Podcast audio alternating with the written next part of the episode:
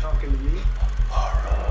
We all go a little mad sometimes. Mad as hell, and I'm not gonna take this anymore! Houston, we have a problem. Thousand series is the most reliable computer ever made. Человеку нужен человек. Здравствуйте, с вами подкаст Cinema Cinema. Здесь мы обсуждаем кино, которое нам нравится. А сегодня даже не только кино, но и литературу. Сегодняшний выпуск буду вести я, Павел Москвин, а помогать мне будет мой коллега Иван Циневич. Ваня, привет. Привет.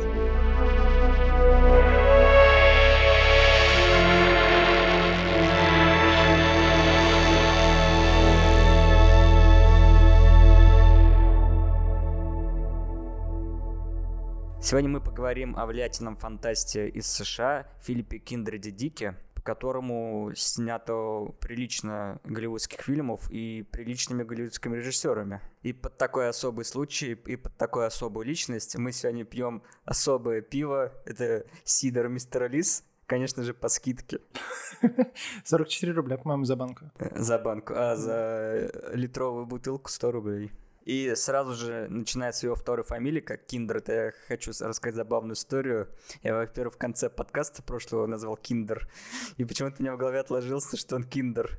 Наверное, потому что он очень любил немецкий язык, а это с немецкого как ребенок переводится, как-то мне так отложилось, но правильная его фамилия, это фамилия матери, его вторая фамилия Киндред. Мое, как бы, подготовка к этому автору началась вот с такого казуса, который я жил и неправильно долгое время неправильно назвал его вторую фамилию. Он родился в 28 году, в 1928 году, и у него была сестра-двойняшка. Но, к сожалению, через пару месяцев она из-за недоедания у их матери не хватало молока, вот, и она не могла кормить детей, и она умерла от истощения в январе 29 года. И с тех пор э, дико ну, это мучило. Он когда общался с психологами об этом рассказывал, и ну, вообще на протяжении всего творчества его жизни это его очень сильно гложило, и он считал себя чуть ли не виноватым в смерти сестры. Вообще, мое личное знакомство с Диком, я даже, наверное, не припомню, когда было, наверное, позднее школьничество, потому что я помню, как я попросил свою мать э, распечатать, тогда я не мог найти книгу, потому что не было развито интернет-магазины и интернет-книжные магазины. Я просил распечатать скачанный в интернете электронный вариант э, «Мечтают ли андроиды об электроовцев». Насколько я точно помню, скорее всего, это первое произведение, которое я прочитал его. Ну, когда я это прочитал, уже зная Филиппа Дика как э, человека, которого экранизируют. Не могу точно сказать, когда я осознал то, что я смотрю экранизацию Филиппа Дика, но э, точно в детстве я любил фильмы смотреть, как вспомнить все, и Крикуны, которых мы дойдем поговорим подробнее. И вот в какой-то момент, значит, до меня дошел Blade Runner, «Бегущий по лезвию», я решил прочитать книгу, по которой снят этот фильм. Это все, что в моей в памяти может всплыть, и чтобы я точно мог сказать, с какого момента я познакомился с его творчеством. А так, а, основной пик прям пришел на 11 класс и начало студенческих годов, когда я закупался, закупил очень много книг. Я помню, я на стипендию откладывал деньги, там ел макарошки, ел макароны с сосисками в общаге, а все деньги тратил на книги по Филиппу Дику. И я его обчитался у меня в родном городе, в родительском доме, ну, просто тьма книг, я прочитал почти все произведения, но, к сожалению, к моменту подготовки подкаста они у меня все как-то перемешались в голове, и благодаря книге биографической, которую я опять прочитал во второй раз, Потому что когда я увлекался жутко Филиппом Диком, я ее покупал и читал о нем. И спасибо этой книге, то что она мне напомнила все сюжеты его произведений, и я уже, мне было проще готовиться к подкасту этому. А книга, ну, довольно рекомендую, если вам нравится, если после подкаста вы захотите ознакомиться с Филиппом Диком, прочитать эту биографию. Эту биографию составил француз Эммануэль Каррер. Написал он в 93 году, а в России ее издали только в 2008. Она называется «Филипп Дик. Я жив, это вы умерли». А, ну, вообще, лучше книгу биографию биографическую прочитать после ключевых произведений Дика, потому что, как и говорила, мне напомнил произведение, потому что автор много спойлеров пишет. Ну, тебе не кажется, было бы странным читать биографию автора, а не читая его произведений? Ну, конечно, да. Ну, а почему он это делал? А, ну, во-первых, Дик, несмотря на то, что он фантаст, все его произведения очень сильно завязаны на его личной жизни, а потому что при жизни еще Дику дали совет э, из литераторов, которых он уважал, э, писать о том, что знаешь. Ну, как это, всем, ну, это всем да, да, да, это вообще на, на этом все творчество там Хемингуэя строится, там Довлатова, они просто рассказывают свою жизнь. И, и поэтому э, это к чему еще говорил, то, что не пиши про восточное побережье, а Дик жил всю жизнь в Калифорнии, в штате Калифорния, вот он писал в основном про западное побережье. Если какие-то у него там фантастические произведения на других планетах есть, то если есть действие на планете Земля, то обычно это все западное побережье США происходит. То есть он старался не уходить из этого своего маленького мирка штатного. Вообще, Дик по жизни был жутким параноиком, ну, это связано из-за его психологической травмы, из-за сестры, из-за матери тирана, и из-за того, что он, ну, из-за этой паранойи все, из-за того, что он с детства уже по психологам ходил, мать его вообще считала гомосексуалистом, ну, то есть это у него только там вообще много психологических травм было, отец ушел рано из семьи, потому что он эту мать не мог выносить его, и он из-за этого очень рано стал сидеть на фарме всякой, вот. А потом на антидепрессанты всякие, ну, да, такое. потом перешел на амфетамины вообще и спиды, и то есть он ночами сидел, писал под таблетками, чтобы не спать там и продуктивно сочинять. Я помню, что-то читал, да, что он э, где-то услышал, что ли, что-то такое, что без э, наркоты, типа, писать вообще невозможно, или что-то такое, М, ну, что нет. он едва ли не намеренно, не? Настолько? А, здесь я не соглашусь, потому что есть, э, и потом позже подробно поговорим, распространенное мнение, что Дик наркоман. Но он не такой наркоман, который принимает запрещенные всякие наркотики. Он фармацевтический э, наркоман, он фарм употреблял. Ну вот, а наркотики он употреблял, но уже в более позднем... ам, сами такие классические наркотики, которые мы не будем называть, на всякий случай. Всякие курительные, вот это все. А по вене пускал? Нет, по Вене он Нет? не пускал. А, он ну, не такой наркоман. Он не героиновый, не кокаиновым наркоманом никогда не был. он иногда покурил э, траву, так называемую, но это было в Калифорнии полулегально, так скажем. Это всем баловались там в 60-70-е годы. Ну, я не Вот. знаю, тогда было легально, нет, но все равно долгое время, что у них там в медицинских целях она Да, была да. разрешена, так что, Вот, поэтому может быть. Таким вот, э, как думаете, что он там жестким торчком не был, он не совсем такой был, как и повторюсь, то, что он на фарме сидел в основном. А, ну, что это тоже повлияло, конечно, сильно. Потому что ему а, приходилось там, например, пить таблетки от, а, от депрессии там или от паранойи, а потом, чтобы с- от них побочку сбивать, надо пить другие таблетки. И так чуть ли не до бесконечности, чтобы побочку других таблеток сбивать. Прощай печень просто. Ну и самое главное а, в творчестве Филиппа Дика, то, что он всегда ставит а, под вопрос реальность. Мир, в котором мы живем, реален ли?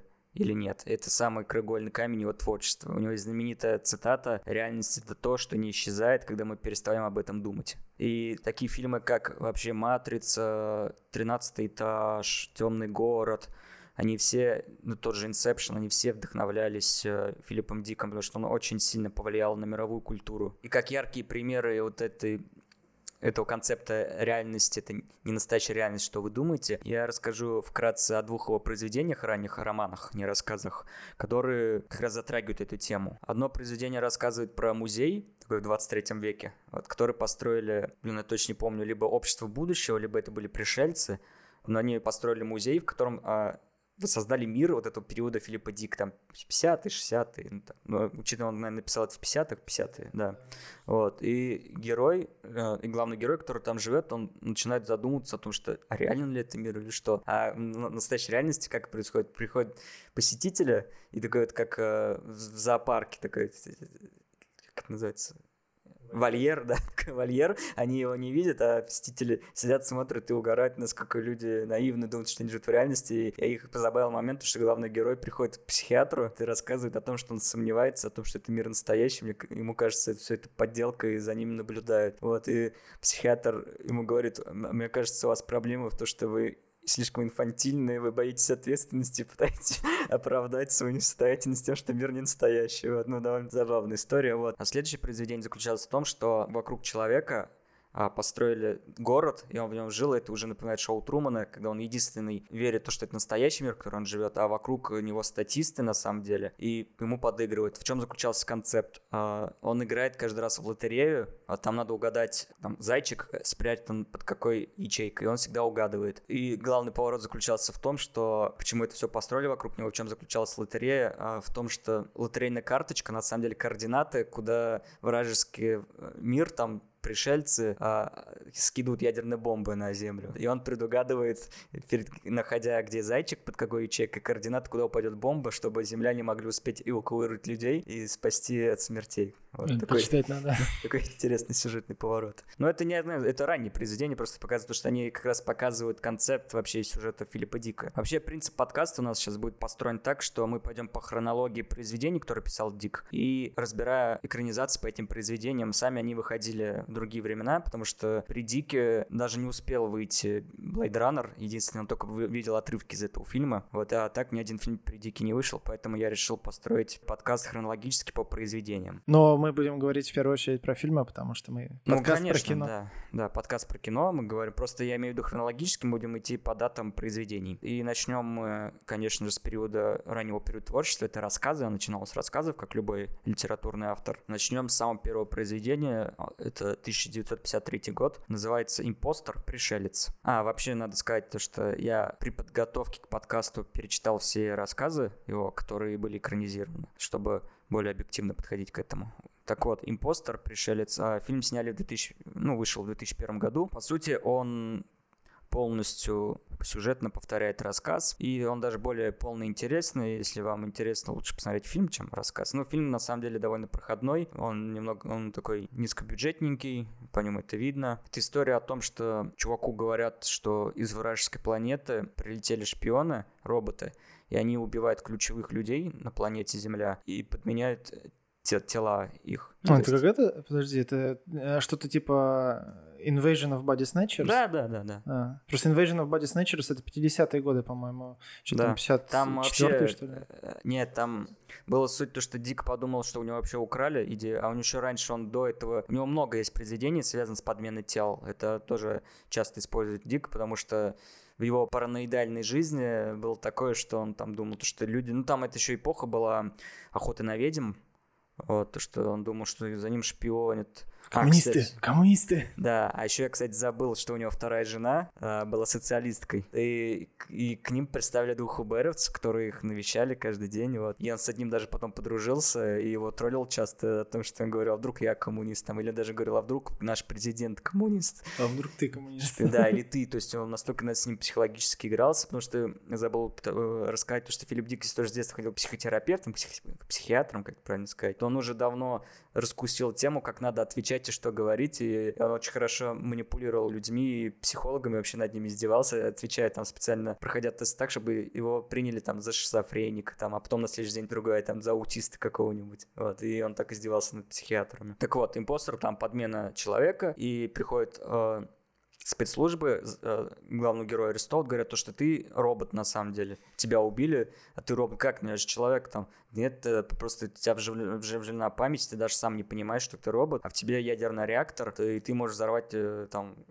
важные стратегические точки наши, потому что он относится, ну, к важной когорте людей, которые имеют доступ к стратегическим объектам. Но там это типичная, знаешь, э, история о том, как э, э, вообще у Дика очень много таких историй о том, что герой попадает в опалу перед правительством, он надо убегать и спасаться от правительства. Так он попадает в опалу и пытается доказать, что он настоящий человек. Но в итоге, внимание, спойлер, э, он оказывается все-таки роботом. Ну, это главная тема Дика. Вообще, кстати, я об этом не сказал, Дик очень не любит писать финалы, потому что у него романы, он сам не знает, когда их заканчивать. И в итоге у него часто бывает то, что он клиффхенгером закончит, или вообще он э, не любит хэппи-энды, и часто у него произведения заканчиваются бэдэндингами. Вот как раз «Пришелец» — это классический бэдэндинг Филиппа Диковский, то, что герой пытается доказать, уже правительство до него дошло, он уже нашел, а он говорит то, что корабль разбился, там был пожар, он говорит, смотрите, он нашел корабль, где был пожар, там, там корабль, он разбился, была авария, робот не выжил. Они открывают, а в итоге там его тело. То есть он а, от этого его психика не удерживает, и он детонирует, и взрывается, и умирают все люди, которые за ним гнались. Каст фильма, кстати, а, в самом фильме играет вот этого парня в опале Гэри Синец, это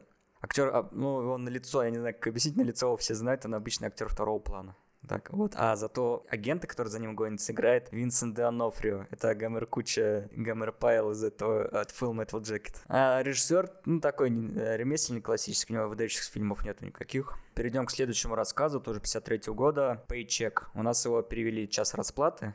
Так, это, конечно, просто чек, как это перевести даже. Но это чек, который ты обналичишь в банке, по сути. У нас перевели час расплаты. Это сам фильм, экранизация вышла в 2003 году, вот, и снял его Джон Ву. И там есть, э, я, когда смотрел весь фильм, все ждал самый главный момент Джон Вувский, будет ли белый голубь, и да, он будет. Белый голубь вылетит из двери там одной при ярком белом свете. И очень много слома в фильме есть. Джон Ву себе не изменяет. А в касте главного героя играет Бен Аффлек, там играет Ума Турман, там злодей играет Э, Аарон Экхарт, вот там еще играет Пол Джамати и Майкл Сихол, кстати, Декстер. Ну, то есть каст очень хороший, добротный. И вообще фильм, на самом деле, несмотря на то, что это типичный такой боевик от Джона Ву, вот, э, ну, из-за а, сюжетной основы Филиппа Дика довольно интересно. Вообще, ну, можно посмотреть на самом деле. Особенно это лучше, чем рассказ. Я расскажу отличие от рассказа. Сама концепция рассказа взята за основу, но сюжет построен немного по-другому. В фильме сделан так, что правительство хорошее, а именно корпорации плохие. А Дик, когда жил э, в эти 50-60-е годы, люди ненавидели правительство свое, против полицейских все было. У него вот наоборот в рассказе главный герой в итоге будет на стороне корпорации против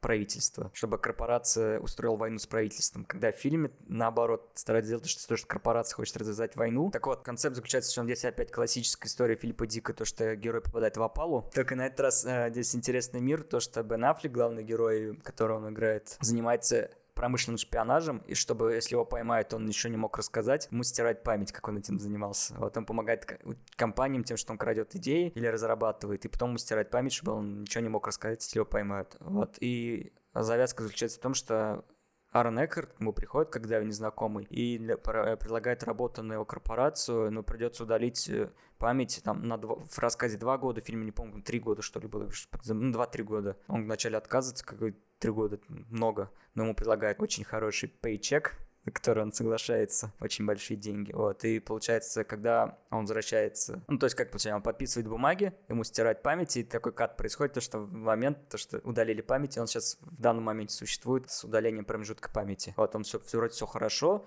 он такой приходит, э, скажем, приходит к бухгалтеру, вот, а ему говорят, а вы почему-то решили отказаться от всех денег и обменяли все свои деньги на пакет с предметами. Вот он такой, что за хрень? Вот ему откроет пакет, там барахло, там даже не его вещи, которые он сдал перед этим, вообще левые вещи.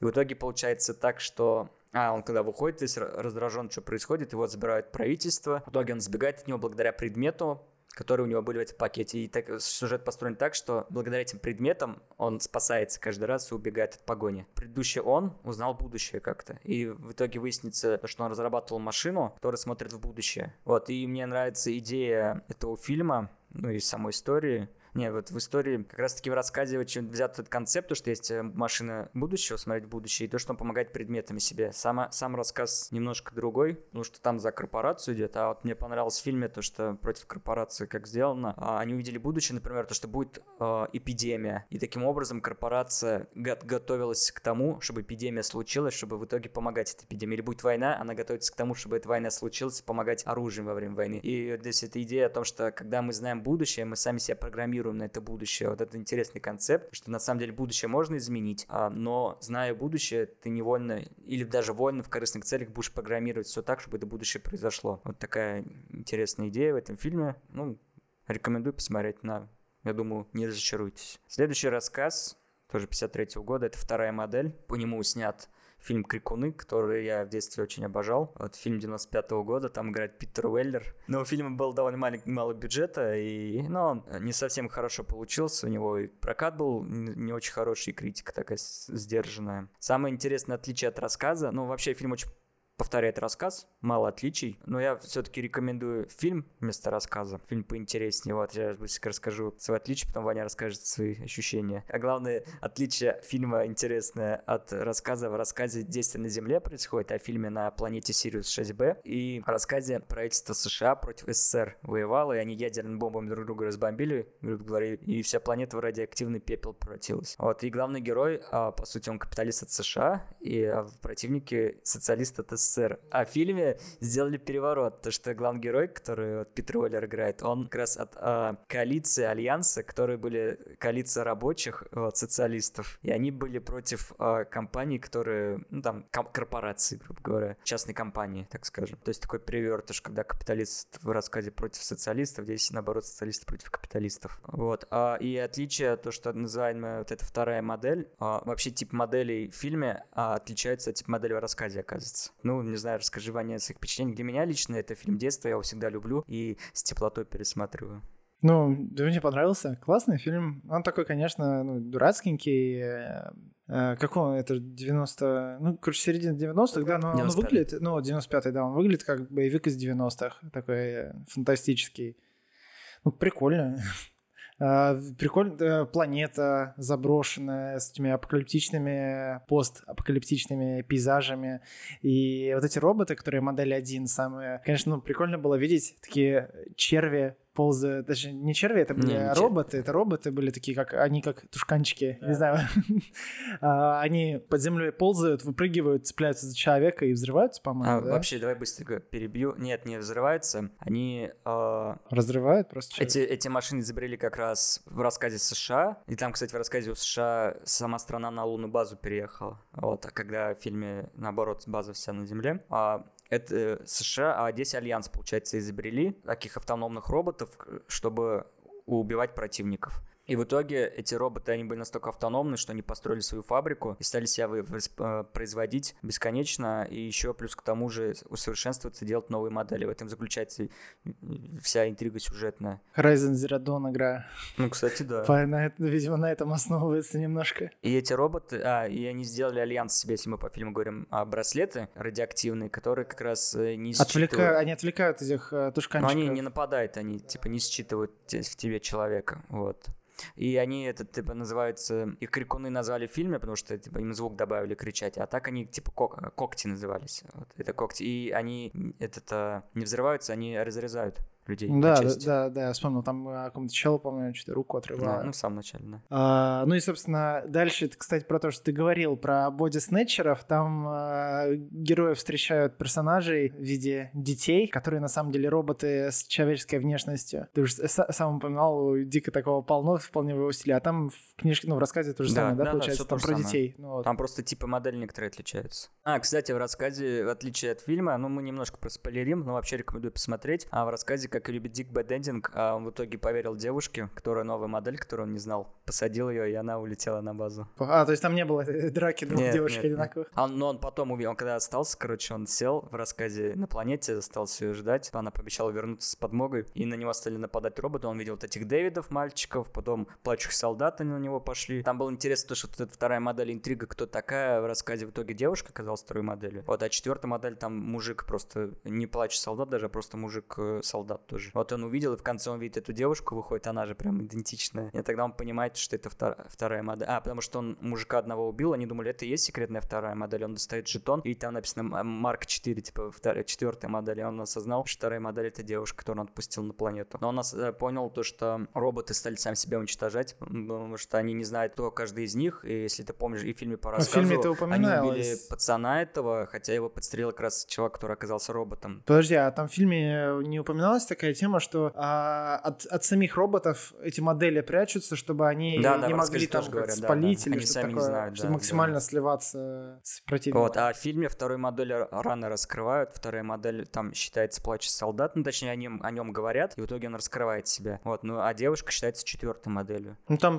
там даже то, что четвертая модель не упоминается. Ну да, там даже об этом не говорится, да, да. Не, ну, в, в общем, как-то, не знаю, что-то обширное сказать про фильм сложно. Но это классный боевик из 90-х, фантастический. Надо, надо понимать, что это, это вот боевик 90-х, ничего такое более. А, просто вот у него есть какой-то бэкграунд э, по Филиппу Дику. Смо- смотрится увлекательно. Если любите Петра Уоллера, обязательно посмотрите. Так, а, рассказ 54 года, The Adjustment Bureau, а, бюро корректировки. Фильм у нас, фильм также называется, но фильм вышел в 2011 году, его перевели у нас «Меняющая реальность». Кстати, режиссер э, думал о сиквеле, И так, когда сиквела не случилось. Вообще в фильме, кстати, играет главную роль Мэтт Дэймон и Эмили Блант. А режиссером бывший сценарист, у него там из выдающихся только меняющей реальности, он для Apple этот снял «Банкир», что ли, называется, там этот Самуэль Джексон играет вроде, я до сих пор его не посмотрел. Взято также за основу из рассказа только вот идея, остальное все придумано. Если вот Крикуны вторая модель почти полностью сюжетно одинаковая, кроме концовки, то вот, э, меняющая реальность э, взят только концепт, и там очень короткий концепт рассказа весь, а фильм совершенно о другом пошел, в другое русло. Там даже настолько отличается, что в фильме завязка... А, там в чем заключается? Есть какие-то люди в костюмах, которые направляя, управляют миром, направляя обычных людей в нужное русло. Как они это делают? Они там, пока кто-то не видит, нажимают мир на паузу, и корректируют людей в этот момент. Им, им мысли корректируют, внешность, всяк такой мир чуть-чуть подкорректируют, и чтобы потом пошел в нужное русло. Вот это взято за основу. И главное отличие уже забавно, когда я читал рассказ, удивился, если в фильме Мэтт Деймон а, спалил их. Ну, там завязка да, заключается в том, что он их спалил случайно. Увидел, потому что все пошло не по плану этих э, людей из бюро корректировки. А Мэтт Деймон должен был опоздать на встречу, вот, и чтобы он не попал на паузу корректировки. А он, а он случайно, а он не опоздал на встречу, потому что там персонаж один опростоволосился. И он а, попал э, раньше времени, чем надо было. И он увидел, как весь мир застыл, и стоят его людей там корректируют. И так его узнали, он там пытался спастись, его ловят, и им приходится там, потому что ему нельзя стирать память, а, потому что э, на него большие расчеты были на персонажа Мэтта Деймона. И с ним пришло, приходится договориться. Он говорит, ну, тебе придется жить в этом мире, вот знаю, есть такая правда. Этот рассказ, грубо говоря, на этом заканчивается. Там этот есть у них самый главный, он спрашивает по фильму, а кто вообще эти все управляет? Типа, а, намек, что это бог. Он говорит, ну, его по-разному называют в разные эпохи, но мы не говорим, что это бог, потому что это главный, грубо говоря, архитектор. Вот. И если в фильме он так и не показывается, ну, ну, то, что он, там есть люди, которые с ним говорят, якобы, но он сам не показывается, то в рассказе он прям главный герой тет а с ним общается, он там описывает старик бородатый сюда, с ним общается, вот, и ему говорит, ну вот такие условия, что скажешь? Он говорит, ну окей, ладно, я буду жить с этим. Вот, и это, по сути, завязка так кончается э, рассказ, а фильм это где-то только треть фильма, и там дальше раскрывается. Ну, там мелодрама такая идет, мне не совсем понравился, на самом деле, в этом плане этот фильм. А, то, что он там из любви к Эмили Блант, ну, там они пытаются это объяснить, почему они все равно друг друга любят, несмотря на то, что их пытаются откорректировать, чтобы они друг друга не любили. Так, думаю, фильм на раз, если интересно посмотреть, там вообще идеи Филиппа Дика можно посмотреть, тем более Эмили, Эмили Блант, там очень она Красивый. Ну, идея прикольно звучит. Да. А отличие теперь э, фильма а, от рассказа. Вот, а в рассказе он должен был не опоздать, наоборот. И он должен был попасть в проектировку тоже главный герой. Он должен прийти в офис. Вот это тоже главное отличие, знаешь, что смешно? Человек, который в начале завески просто волосился, его играет Энтони Маки, это который, как его там, летающий сокол. Сокол, да, да. Который сокол в, Мар- в Марвеле известен, как сокол с крыльями. Вот, и он а, заснул, и ему сказали время, которое надо сделать, он что-то устал, заснул и про- пропустил время. Ну, такая завязка тоже, конечно, я такие завязки не очень люблю. Чувак просто проспал, они столько лет этим занимаются, столько эпох, и он просто проспал момент. Вот, а в рассказе аналог персонажа Маки — это собака. Там пес был, и он такой, ему надо было гавкнуть в определенный момент, и он взял, уснул в конуре. Рассказ — это сон собаки. Ну так, вот такой фильмец, произведение. Доходим до тоже рассказ 54 года. Он вообще называется в оригинале «Золотой человек». По его мотивам сняли фильм «Пророк», у нас перевели в оригинале, называется «Next» 2007 года. С Кейджем. Да, с Николасом Кейджем в главной роли, и Джессикой Билл, и Джулианой Мур. Там, кажется, тоже такой интересный. А режиссер, кстати, я посмотрел, его зовут э, Лит, Лита Махори. Он снял этот «Умри, но не сейчас». А еще 3 икса 2.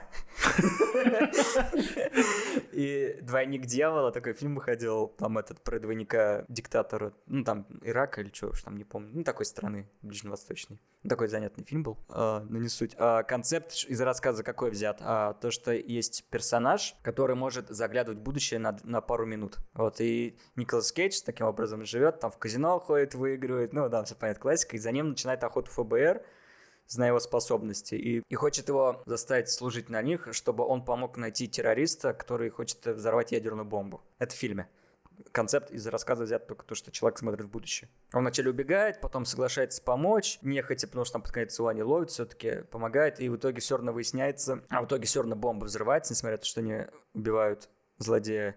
Вот всех накрывает ядерным взрывом, и концовка заключается, вот это как раз он собаки хорошо подвел, э, тем, что это, кстати, у Дика часто бывает тема сна собаки, а Николас Кейдж просыпается в хронологии где-то середины фильма, которая была в кровати с этой с Джессикой Билл, и, и он впервые у него получилось заглянуть намного не на две минуты вперед, я не помню точно по времени, давай скажем, пару минут вперед, а он заглянул на несколько дней вперед.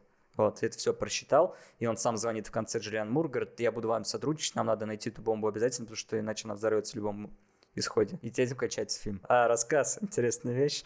Ну, все-таки ребята э, делают уступку, это 54 год, Америка 54 года, там и концовка такая немного сексистская.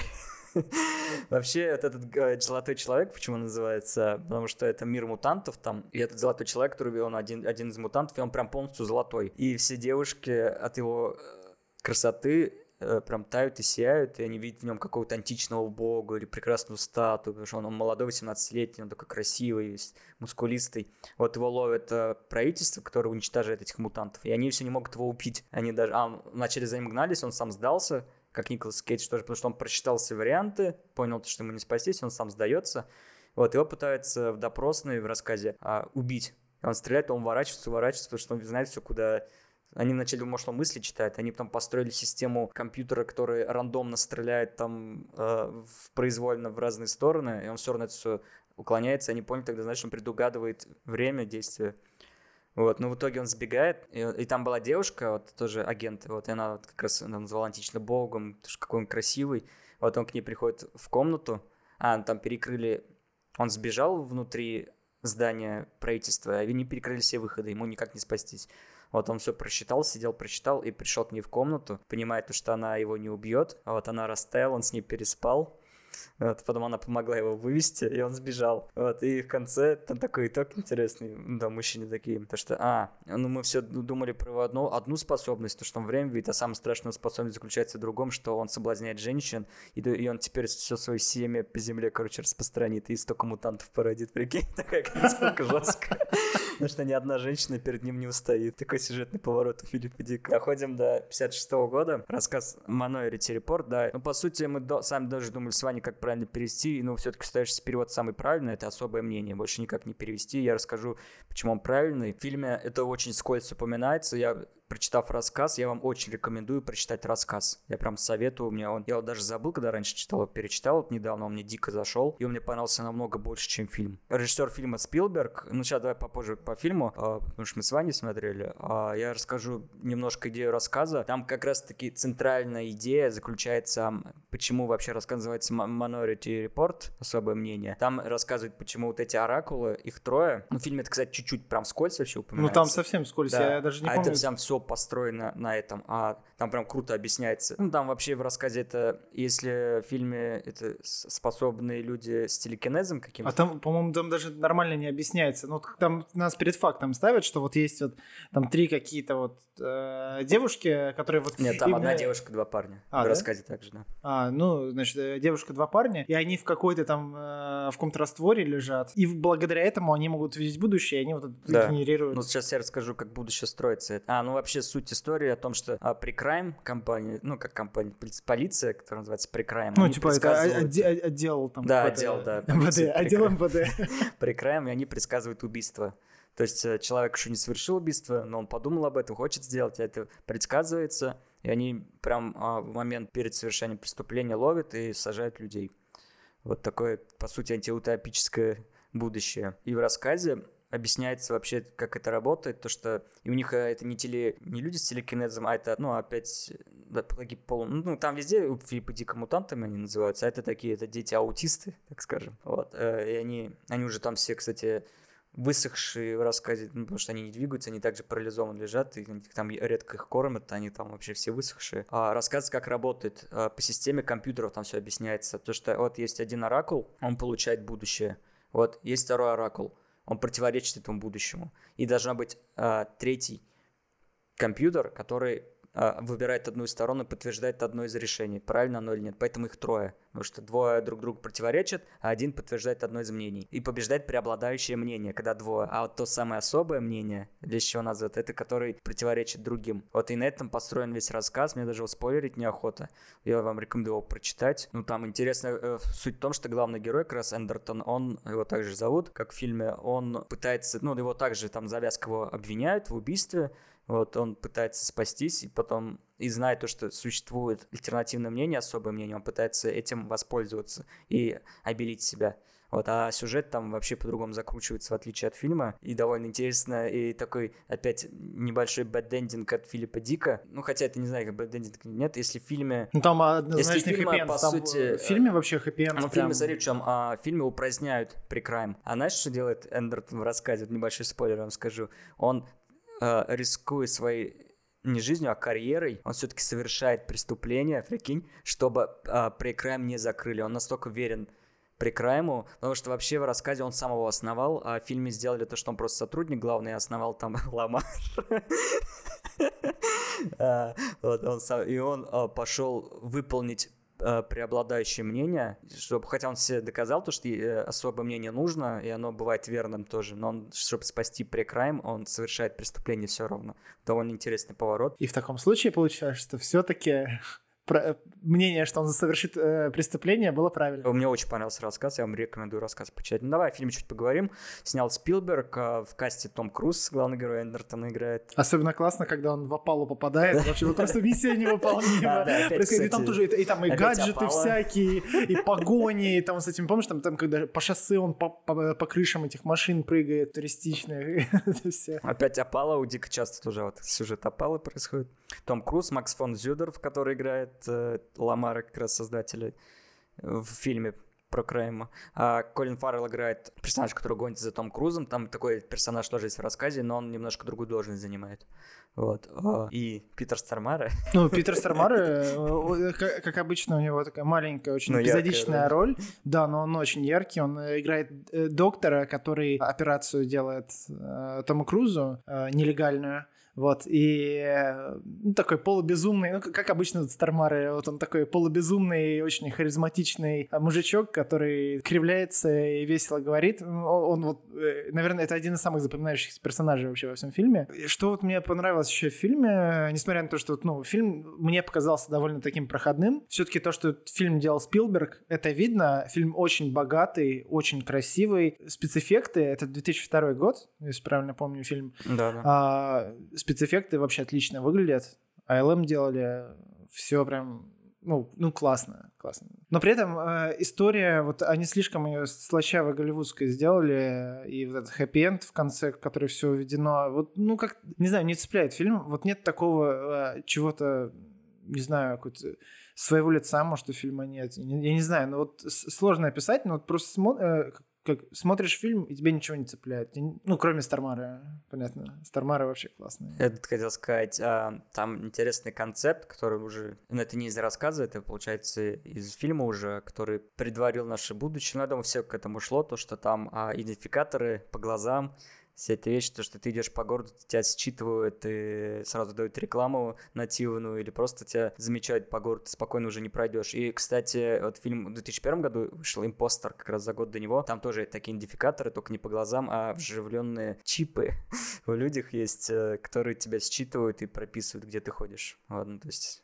два фильма параллельно шли, но я думаю, к этому все шло уже будущее. Вообще, Дик в 50-х годах немного стыдился своей деятельности, потому что тогда считалось, что научная фантастика это для пролетариев или там каких-то задротов всяких.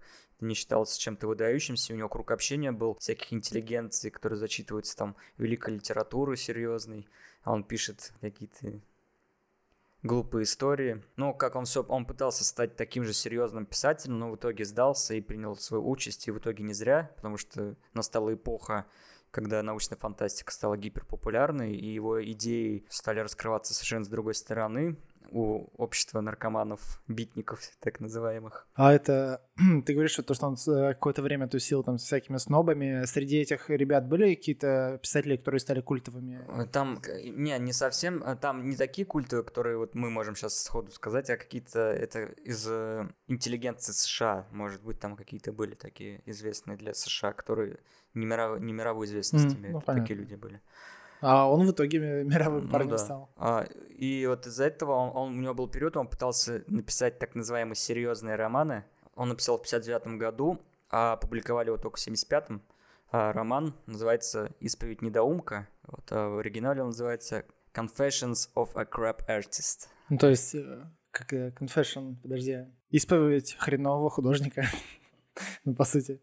Подожди, а получается, вот если через 16 лет после написания э, опубликовали роман, а рассказы его фантастические, он, он ну, публиковал где-то или... Да, да, ну там как это Типа в бывает, газетенках. э, Газетенка, Да, да, да. такое. Потом уже попозже, когда у него известность приходила, уже сборники просто Не, рассказывали. ну это позже, это вот Да, я к да. тому, что он тогда, он не в стол писал это все. Нет, нет, нет. То, что э, какие рассказы я перечислял, это все рассказы были опубликованы. В этот момент э, был период, то, что я, если вы помните, говорил о жене социалистке, они приехали в пригород в Калифорнии под Сан-Франциско, и там он познакомился с женщиной по имени Анна. Он в нее влюбился, вот, и развелся с своей предыдущей женой, и стал вот жить с Анной. В итоге она, она, была, она была в разводе дважды, у нее один муж умер, а, точнее, не так. Она, она уже была дважды замужем, потому что первый муж у нее умер, второй угодил в психушку, и до момента она была в разводе. И Филипп Дик в нее влюбился, и они стали жить вместе, поженились. У нее уже было трое детей, три девочки, и потом еще от Дика она родила одну девочку. Вот. Но э, живя вместе с ней, Дик уже Дик понял, что она на самом деле тиран, и ему было не так хорошо с ней жить. Ну, они друг друга вообще совершенно мучили, и в итоге он ее довел до того, что посадил в психиатрическую лечебницу. Но э, до этого, что случилось, э, он все обещал, она все хотела, точнее, как мечтала, чтобы он написал, посвятил ей какой-нибудь роман. Он написал вот эту «Исповедь недоумка», где история рассказывается от трех лиц, и четвертая точка зрения, третья точка, ну, от третьего лица со стороны, то есть этих три персонажа, то есть сам вот этот сумасшедший, чокнутый чувак, его сестра, которая как раз описана как Мегера из сумасш... жен- ой, не сума- тиранкой женщины, и ее муж. То есть она этого мужа с ума сводит и довела до э, ин- инфаркта, вот, и до, потом до сумасшествия, и в итоге он вообще самоубийством жизнь покончил. На самом деле, это очень... То, что ты сейчас описал, очень сильно мне звук и ярость Фолкнера напоминает.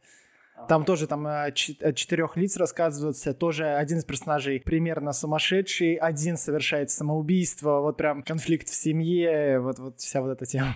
Но там да, такая вообще неблаго- неблагополучная семья показана, и у нее, конечно же, у этой жены очень сильно разорвало задницу, то, что как ты вообще... Ты вот этот роман ты решил мне посвятить, но в итоге не посвятил ей, ну, потому что она прочитала, он говорил, это я, ты меня, меня описываешь? Он говорит, да нет, это не ты. Я говорю, ну как может быть не я? Ты же, откуда ты это взял? Ты это не выдумал же это? Да я это выдумал. Ну, всяк такое. В итоге, ну, в отношениях еще только хуже стало. Вот, есть экранизация этого романа. Вообще, это роман, когда я его читал, он мне очень понравился, я его считаю один из любимых у Дика, очень рекомендую ознакомиться с романом. А экранизация, ну, она такая слабенькая. Самое интересное, ее сняли в 92 году, самое интересное сняли французы. Интересный момент, то что французы очень обожают Филиппа Дика. Поэтому неудивительно, что они сняли экранизацию. У Филиппа Дика есть еще один из легендарных романов, мы на нем долго не будем останавливаться, я просто рекомендую с ним знакомиться. Это считается, если вы хотите познакомиться с Филиппом Диком, этот роман тоже важен. Это «Убик», он написал в 69 году, точнее, опубликовали его. И этот роман был очень популярен в Европе. И даже Мишель Гандри, который снял «Вечное сияние чистого разума», хотел снять фильм по «Убику». Но в итоге что-то не сложилось, и он не снял фильм по «Убику». Я даже помню, А когда его выходили новости. вообще? Нет, Убик не экранизировал, очень тяжело экранизировать. Филиппа Дика, как всегда, тяжело, конечно, экранизировать. Я помню, выходила новость о том, что Мишель Гандри хочет снимать, я так обрадовался, ну круто, Убик, крутой роман, мой любимый автор, еще мне нравится Мишель Гандри, как снимает. Что может пойти не так, в итоге вообще просто никуда не пошло. И насчет любви французов, в итоге в 1977 году а, Дика пригласили в МЕЦ, во Францию на конференцию научно-фантастическую. Он там речь свою знаменитую зачитал. Когда он уже стал религиозным повернутым, ну, и он думал, то, что он свой культ там сотворит, ну, в итоге он был не понят, потому что все привыкли видеть то, что Дик такой сумасшедший наркоман, а тут пришел какой-то праведник и стал всем говорить о Боге. Вот, и были все удивлены. Но в итоге эта речь стала культовой, и тогда люди просто не поняли, что он доносит. А также насчет популярности Дика, тоже, к слову, быстренько скажу, потому что это связано с Убиком. Станислав Лем а, писал Дико, он вообще его считает главным визионером э, научной фантастики США. И он написал статью о Дике Убике, ну вот то, что Убик это легендарный роман. А он связался с Диком, предложил ему перевести этот роман Убик на польский и выпустить его там. И сказал, то, что ну, у нас такая проблема в социалистическом лагере, то, что мы не можем сделать оплату переводом, гонорар. Вам при- надо приехать. Онлайн.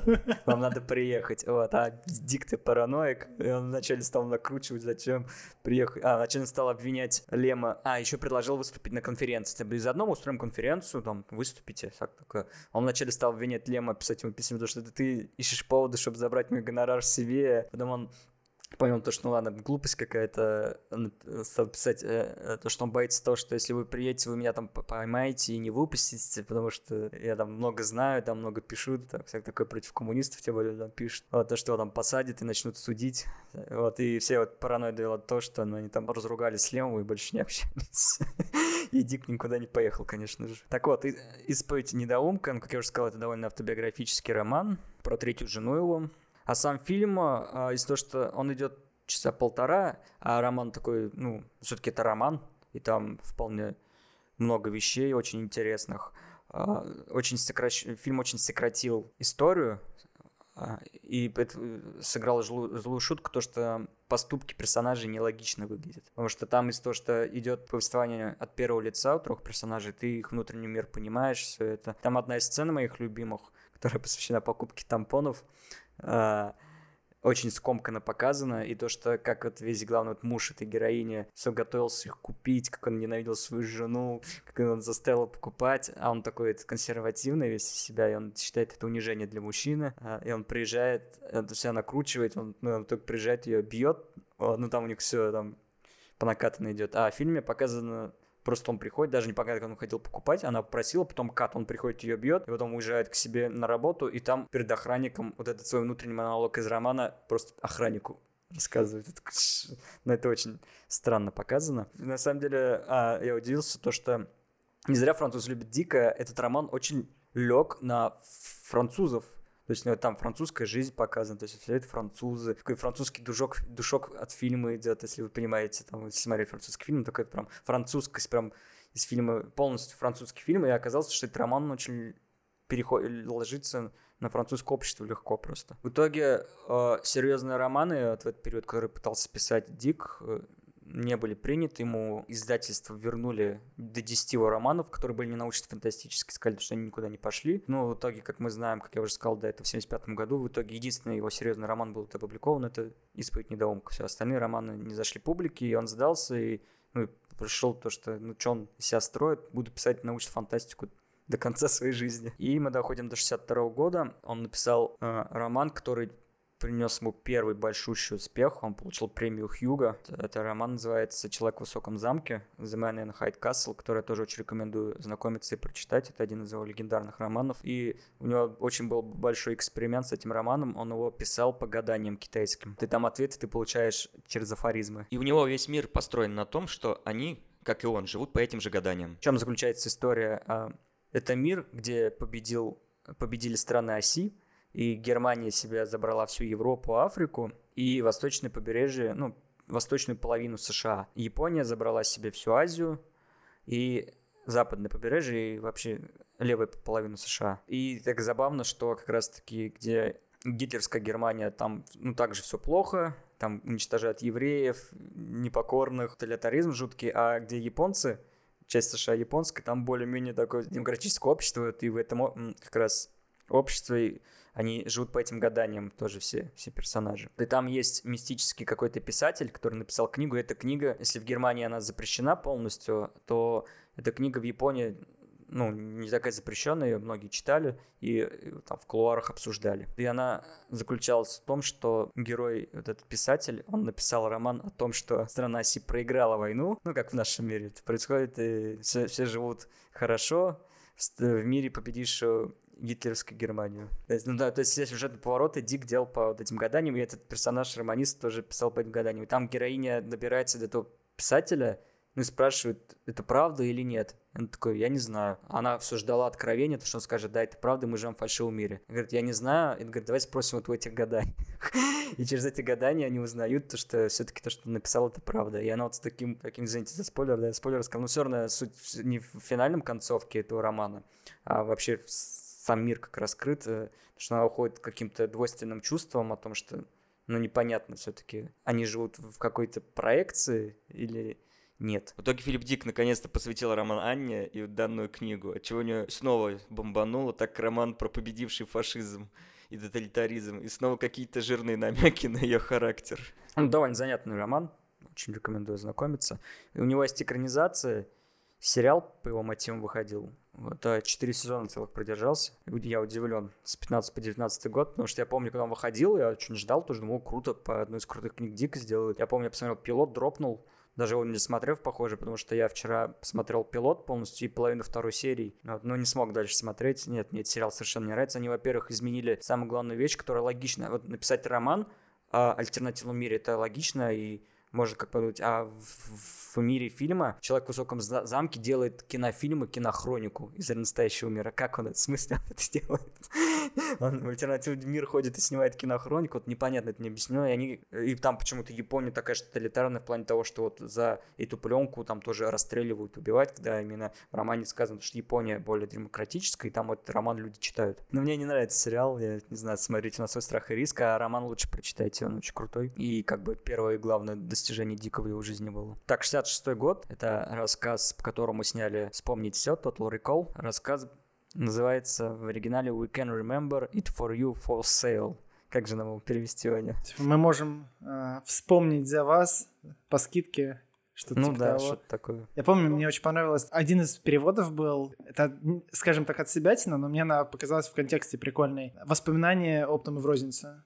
Вам прикольно mm-hmm. Ну да, ну, можно, да. Неплохо, да. Права купили на фильм, кстати, при жизни Дика еще в 70-х годах, но в итоге выпустили только в 90-м году сняли. А, режиссер фильма Пол Верховен. Ну, здесь также концепт а, рассказа взят за основу, но сюжет пошел в другую сторону. Рассказ говорил также то, что человек живет обычной жизнью, он приходит в компанию Recall, которая дарит воспоминания о том, ну, если а, ты не можешь поехать в настоящее путешествие, то есть это будущее опять. Человек, люди уже путешествуют по колониям космическим, но главный герой не может себе этого позволить, и он идет в воспоминания. Смотря то, что его предупреждает, то, что может, там, у тебя мозги могут жарить случайно, тебе придется делать там лоботомию, все такое. И то, что э, во время того, как он пришел в компанию, ему начинают давать воспоминания, а, он хочет стать ему снится все время сон, или есть, я не помню, рассказывали, он просто мечтает о том, что он был секретным агентом каким-то на Марсе, и он все мечтает о Марсе из-за этого. Ему делают такое воспоминание, и тут внезапно во время, в качестве воспоминаний выясняется то, что его рассекретили, он был на самом деле этим агентом, и ну все закручивается. А рассказ чем заканчивается? То, что вот он это все воспоминает, он там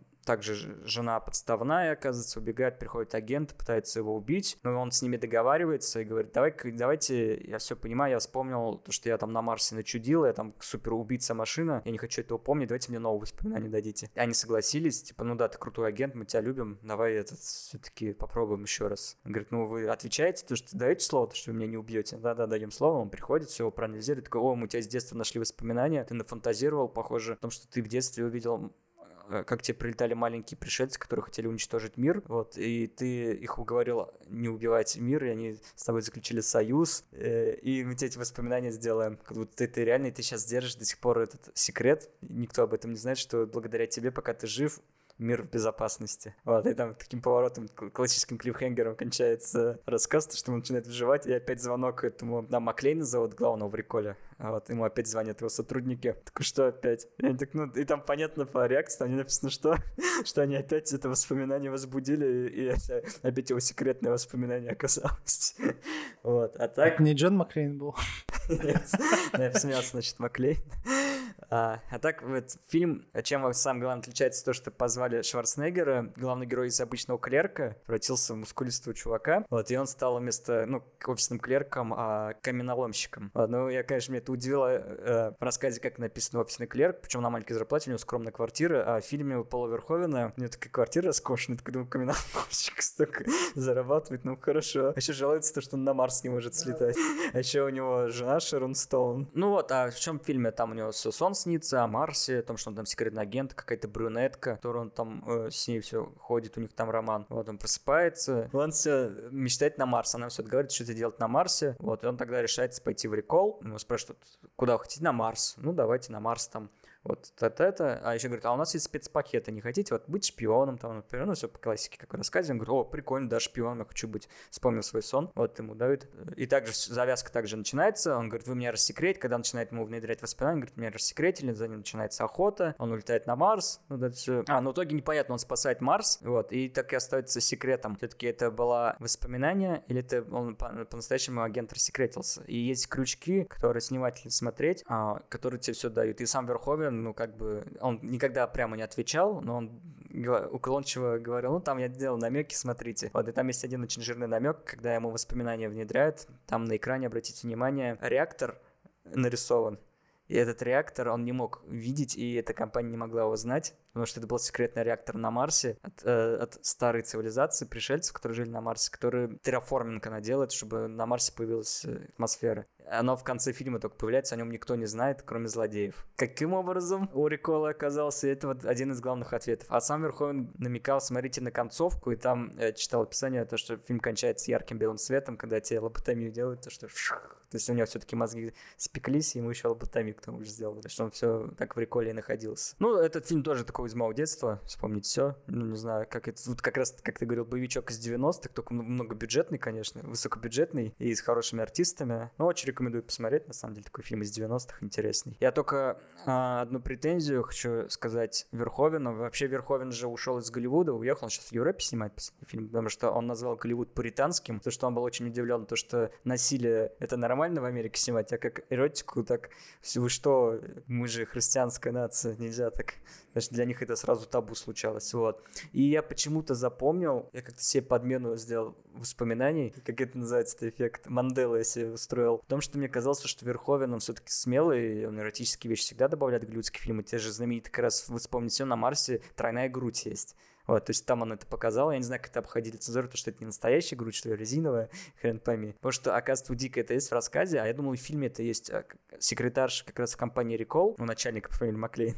вот, секретарша в рассказе описана как девушка с голой грудью, но она красит себе грудь в разные цвета. То есть там, она поверх краску наносит красную или синюю. Я почему-то запомнил, даже как нарисовал в голове себе девушку, потому что у Верховена в фильме так и есть. Я когда смотрю фильм, а там не так, и там секретарша в обычной одежде, в пиджачке сером. Вот, ну, то есть она скромно одета, ну, э, ну, вот здесь я как-то что-то разочаровал немного Верховен, что-то не мог добить до конца, чтобы прям такое будущее показать, где даже так люди одеваются открыто. Ну, вот в итоге не было. И в 2012 году вышел ремейк, а, причем это не, как часто любят, это новые прочтение рассказа нет, это классический ремейк, потому что здесь э, ну, полностью взят от Верховена. Нет рассказа как раз от Верховена. Так там, по-моему, вместо Марса Австралия была? Да, то есть там оставили все на Землю, там придумали там лифт, дурацкий типа... лифт невозможно через Землю.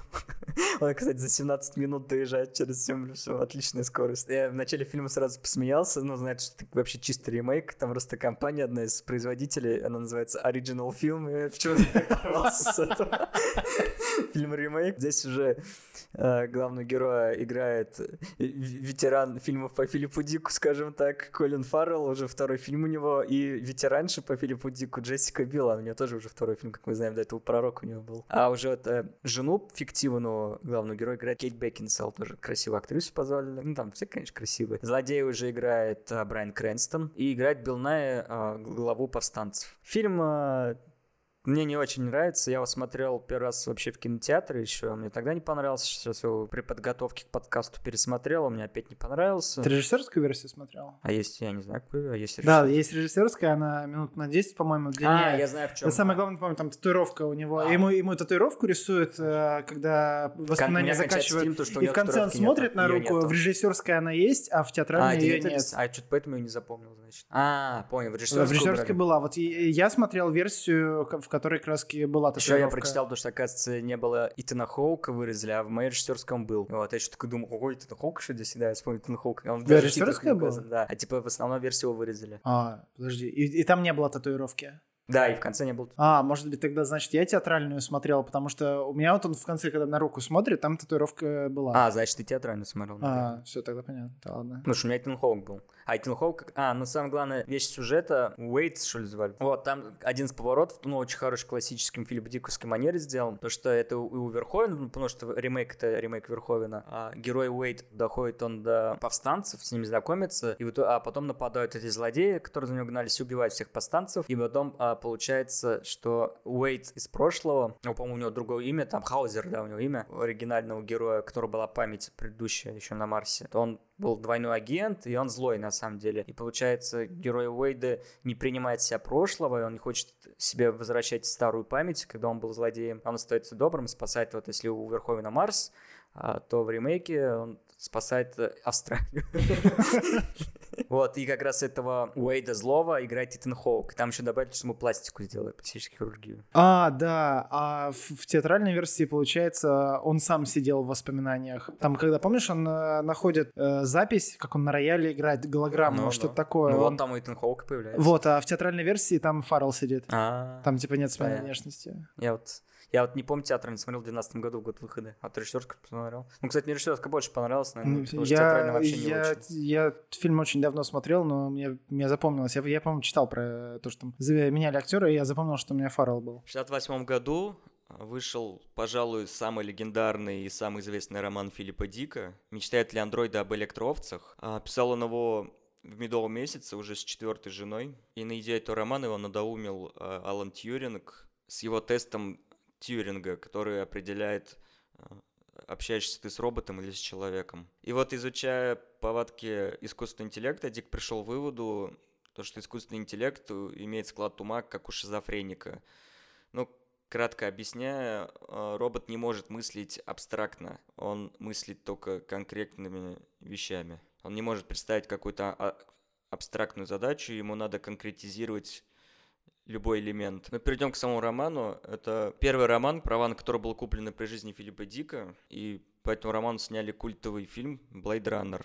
«Бегущий по лезвию», режиссер Ридли Скотт. В самом романе не было понятия, которое вел культовым э, как репликанты. В романе они назывались андроидами, и сами охотники на андроидов назывались просто охотниками за головами. Также фильм привнес название этой профессии как Blade Runner. Кстати, в поздних редакциях современных уже пытались адаптировать этот роман под фильм, и, и уже название профессии называется как Blade Runner, но андроидов вроде оставили, но изменили дату более близкую к фильму, потому что в романе действие происходит в 92 году. Тогда для фантастов это еще было далекое будущее, они думали, что оно будет выглядеть так. Расскажу о сеттинге самого романа, который не слишком углублен в самом фильме. После Третьей мировой войны, очевидно, ядерный мир почти полностью радиоактивный выжжен. У США выжило западное побережье. Неизвестно, что со второй частью США, скорее всего, все в радиоактивном пепле. Неизвестно, что с Европой, но живы еще СССР. И очевидно, то, что они друг друга и бомбили. А, На Земле уже жить невозможно, что в фильме тоже упоминается. Здесь живут только отбросы, а вся элита улетела на Марс и на так называемые внешние миры. И на, на Земле не осталось почти никаких животных, и они заменяют э, механическими, электрическими. Андроидов производят э, для того, чтобы они жили вот на Марсах и обслуживали элиту во внешних мирах. Самих андроидов не должно существовать на Земле, и когда они сбегают, э, их сразу же ловят и отправляют в так называемую отставку. Ну, То есть убивают. Ну, вообще, я рекомендую сам роман тоже изучить, потому что он более полно раскрывает тему. Там интересные темы телевидения, который углубляет мир. А сама экранизация, она как бы и не переписывает историю, она ее уводит в другое русло, немного изменяя. Также в романе есть знаменитый тест на определение на эмпатию, тест Войта Камфа. И что самое интересное, в лоре этого мира его изобрели в СССР. Вначале профессор по фамилии Войт, и потом его доработал профессор по фамилии Кампф. И он по реакции зрачка определяет, по сути, эмпатию андроида. В экранизации взяли очень много имен персонажей и самих персонажей из романа, но некоторых поменяли. И некоторым бэкграунды поменяли. Но остался неизменный главный герой, это Рик Декарт, который назван в честь э, философа французского Рене Декарта, только у них отличается окончание на букву. У персонажа на «Д», а у философа на «Т». И у этого философа есть знаменитое изречение «мыслью, значит, существую», что в контексте как раз этого мира довольно интересно и хорошо подходит. Ну, так же, как и в фильме, завязка в том, что сбегают андроиды, и Декарду дают задание их изловить. Вот. Т- Только если в фильме это Blade Runner в отставке, то в романе он действующий, который мечтает заработать деньги, полученные за отставку этих андроидов, на настоящую овцу. Потому что в данный момент он имеет электрическую овцу, а это считается довольно позорным элементом быта для жителей Земли. И жена его пилит постоянно, когда ты нормальную овцу купишь. Ну да, и ему стыдно перед соседями, у которых есть настоящие там кони. Ну, кстати, а может, э, соседи врут тоже? Может, у них тоже Ну, Может и быть, да, потому что он врет, то, что она настоящая. В романе присутствуют имена андроидов, такие персонажи, как Приз, Рой Бетти, также Рэйчел Роузен. Есть персонаж Леон из фильма, но он, его зовут здесь Макс Поллок, но по его описанию видно, это он, это андроид-строитель, оперная певица, которая аналог в фильме «Танцовщица в клубе». И есть ключевой один персонаж, он называется в оригинале Chicken Head, в романе у нас перевели как безмозглик, ну, такие тупицы, грубо говоря, которые пострадали из-за радиации как раз на Земле, и они такие черные рабочие, им не доверяют ответственной должности, потому что они довольно глуповаты, вот. И персонажа этого зовут Изидор, который приютил этих андроидов. Аналог его в фильме — это Себастьян, Джефф Себастьян, он там является инженером компании, которая производит андроидов. И он также себе приютил этих андроидов. И одно из отличий, которое является от романа, изменили название компании, которая производит роботов. Если в оригинале это Роузен, то в фильме уже Тайрелл. Вот. Но не изменили имя персонажа Рэйчел, ее также стали Рэйчел, фамилия Роузен. И она также, как в романе и фильме, является племянницей главы корпорации. В романе она знает то, что она андроид, а в фильме, интересно, изменили, то, что она не знала до встречи с Декардом, что она андроид. Ну, перейдем, по сути, к самому фильму. Как я уже упоминал, то, что вели культовое выражение как Blade Runner, описание профессии, в честь чего назвали фильм. Также они изменили название андроидом, придумали им культовое имя как репликанты, намекает, что они реплика людей. Фильм вышел в 82 году, и сам Филипп Дик успел только отрывки из этого фильма посмотреть, потому что в 82 году он и умер. Uh, у фильма очень тяжелая судьба была, у него было очень много версий монтажа, а театральная вообще была одна из самых позорных, фильм провалился, и он стал культом, по сути, только со временем. В оригинальном монтаже там и закадровый голос был у Харрисона Форда, который позвали сыграть Рика Декарда, и он не хотел так это закадровый голос, что он его нехотя вообще озвучивал, и поэтому он довольно скучно звучит в фильме. В итоге Ридли Скотт выпускал еще несколько версий, вначале директор скат, а потом в итоге в Final Cut они изменили графику, доработали, как Джордж Лукас.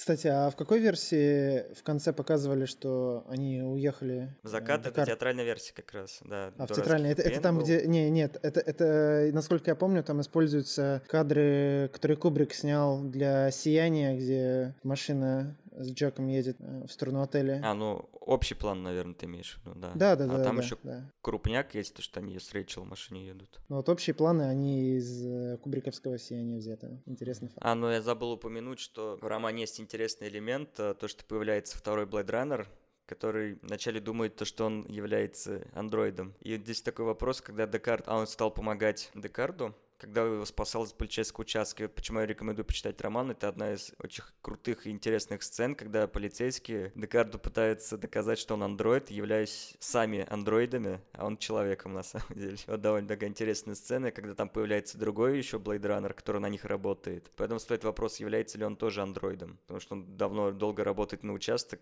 который не существует. И в итоге ему Декарт проводит тест, и в романе не сообщается результат. Ему просто Декарт отвечает, что нет, ты не андроид.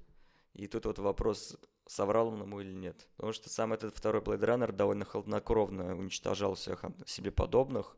К чему я хочу подвести, что одна из самых культовых и главных вопросов фильма, является Рик Декарт сам репликантом или нет. Ну тут вопрос, э, является репликантом э, Декарт или нет, как по мне, даже стоять не может, потому что Ридли Скотт четко сказал, да, Декарт э, репликант.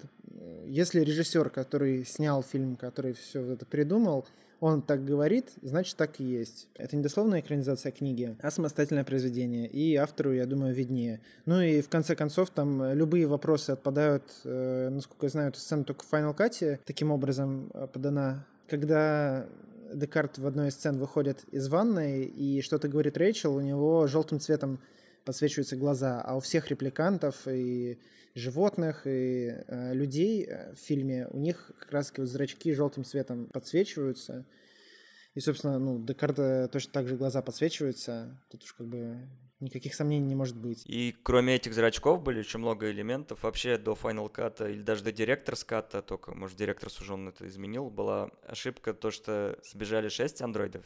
В книге, кстати, 8 здесь сократили. А, ну потому что в книге этот за кадром очень много убили, еще, еще больше. Потому что в самом романе там Декарт на одного больше всего лишь ловил. Сбежала шесть, она в нападении корпорации Тарел одного поджарили. И Декарт ловит в итоге еще четверых, и непонятно, кто пятый. И вставил вопрос, кто же пятый? Возможно, сам Декарт перепрограммированный. Но в итоге в монтаже Final Cut или даже директор Скати это изменили, и он говорит то, что двоих поджарили, чтобы вопросов больше таких не стояло. Ну и главный элемент это сон Декарда, которому снится всегда единорог. И когда он знакомится с Рэйчел и выясняет, что она экспериментальный Nexus 6, он все пытается ее выяснить, репликант она или нет. В итоге он понимает, что она репликант, она уходит, и он говорит Айреллу, она не знает, что она репликант. Он говорит, да, в этом заключается ее экспериментальность. Он решил проверить, как она будет жить, как она на это влияет. И при второй встрече, когда Рэйчел узнает, что она репликант, Декарт ей доказывает тем, что он описывает все ее воспоминания, все ее сны, и то есть он все о ней знает и говорит то, что этот Тайрелл, скорее всего, какую-нибудь племянницу, своей племяннице тебе встроил память. Поэтому он тебя и называет племянницей. И что мы знаем в конце, его напарник Декарда, Гав, в конце, когда Рик сбегает с Рэйчел, он ставит оригами единорога, что нас подводит к тому, что Гав знает, что снится Декарду. Вообще, завязка сюжета, из-за чего репликанты сбежали, они хотят добраться до Тайрелла, чтобы он им изменил цикл четырехлетней жизни, чтобы они потому что они себя осознали и хотят жить дольше. Но дойдя до Тайрелла, он их разочаровывает, он разочаровывает Роу Бетти тем, что они не могут победить, и организм начинает саморазрушаться. Таким образом, что ну, они обречены на то, чтобы жить 4 года. Но, скорее всего, Тайрелл их обманул, потому что, очевидно, по второй части, которую мы дадим попозже, что Рэйчел, если мы Декарда считаем репликантом, прожили больше четырехлетнего цикла, значит, Тайрелл все-таки смог это победить. И, скорее всего, даже Рэйчел была новой моделью, не Nexus 6, он обманул Декарда, когда он приехал тестировать его это камфа на Nexus 6, чтобы определять этих новых видов репликантов. Ну, Рой Бетти, конечно, культовый антагонист, его злодеем-то назвать вообще никак нельзя, сыгранный прекрасным Ругером Хауэром, нидерландским актером, э, который, кстати, относится к какому-то вообще маленькому э, народу, который там пару процентов населения э, Нидерландов составляет. Ну, просто забавный факт. Одна из финальных сцен фильма с его участием стала культовой, где он выдает свой фин- э, монолог предсмертный э, Декарду. И там в конце актер симпровизировал, добавив от себя э, несколько слов. И эта цитата стала культовой, такая немного ванильная, про слезы, исчезающие в дожде.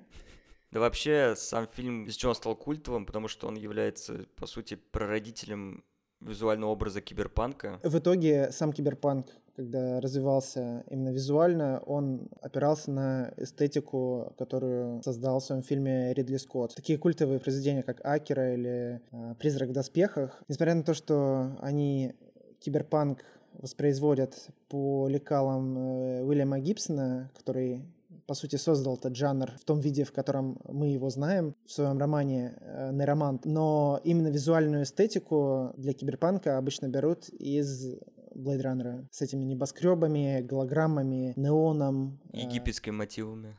Хотя их реже берут, конечно. Ну и не забываем про шикарнейшую гениальную музыку Вангелиса, без которой бы этот фильм не воспринимался бы так. Да, э, не, согласен, там синтетика э, вот это просто волшебная. Второй фильм, конечно, в плане саунда проигрывает. В семнадцатом году вышел сиквел Blade Runner 2049, который снял Дэнни Вильнев, и главную роль уже играет там Райан Гослинг. Райан Гослинг, который играет персонажа, как раз раскрывающий вопрос о Декарте, ну, как я то, что и говорил, является ли Декарт таким экспериментом, как репликант, уничтожающий репликанта, и там персонаж Кей, который играет Райан Гослинг, и показывает, что уже это уже на производстве в будущем стоит. Они вырастили такого репликанта, который без зазрения совести уничтожает себе подобных. Да, ну а сам фильм ну, если, ну, как бы его надо посмотреть как сиквел. К нему не надо относиться, что это такое же великое кино, как и первый фильм. От, На мой взгляд, отличный откровением, фильм. как первый фильм он не стал, к сожалению. На мой взгляд, этот фильм отличный. Конечно, это не первый фильм. Линия Самая дурацкая эта линия с партизанами, конечно. Ну, там, э, на самом деле, я вот мы когда пересматривали, э, я обрадовался, что этой линии не так много, как мне почему-то запомнилось. Мне, мне почему-то казалось, что они к концу ее чуть-чуть, ну, побольше поддают, а там они один раз встречаются, ему объясняют всю эту идею, и, и все. А, каст классный. Да, заказывали. То, что Гослинг, ну, понятно, Харрисон Форд и э, Эми де Армас. Батиста. И, и, и Батиста, и этот чувак... э, Джаред Лето. Не, Джаред Лето, понятно. Я про чела, который, помнишь, патологоанатом был, который сейчас в отряде самоубийц новом. А, Такой он, он еще же это, в Дюне он много Питер. где. А, в Дюне Питер Да, да, да. И в Дюне опять да, Вильнев набирает. И э, Робин Райт, по-моему, зовут актрису, которая играет э, начальницу Кея. Э, И прикольно, ну, во-первых, про э, тест обновленный, А, новый, да. который... э, ц- ц- ц- Там цитата просто, да, из поэмы Набокова, ну, точнее, из произведения Набокова. «Бледный где, огонь». э, Да-да-да, из «Бледного огня». Главный плюс, скажу, то, что я благодаря этому фильму прочитал Pale Fire, «Бледный огонь» и не пожалел. Да, отличная книжка, кстати, стоит Да, в рамках Филиппа Дикоева. Можно сказать, то, что и Набокова Pale Fire тоже рекомендуем почитать. Еще там прикольно, что Эми де Армас — это такая голографическая ненастоящая жена, электрожена главного героя. Это, по сути, гаджет такой, ну, как типа телефон, я не знаю, ну, просто вот неб- небольшое какое-то, небольшое устройство, которое включает голограмму вот этой девушки. И когда включают и выключают, Играет э, там музыка из, э, Прокофьева. музыка Прокофьева, да, как, Петя и Петя Волк. его. Петя Я в итоге послушал, кстати, вообще. Классно. Вообще удивительно то, что люди за пределами России больше ценят русскую культуру, чем сами И это прям в таком дорогущем голливудском фильме. Классно. А, и контекст из прошлого фильма насчет того, что Рэйчел и Декарт экспериментальные модели, нам намекается на то, что Рэйчел стала единственным репликантом, которая могла воспроизводить потомство. Ни одни репликанты это не могли делать, и там сюжет заключается в блокауте, с которого уже компании Таррell нету, а новая компания Wallace пытается найти эту технологию и воспроизвести наработки Тайрелла и сделать ан- а, репликанта, который может воспроизводить потомство. И там, там же это обыгрывается тем, что он же сам, по-моему, бесплодный, а Джаред Лето это... Он просто Не Джаред слепой. Лето, а волос. Он просто слепой.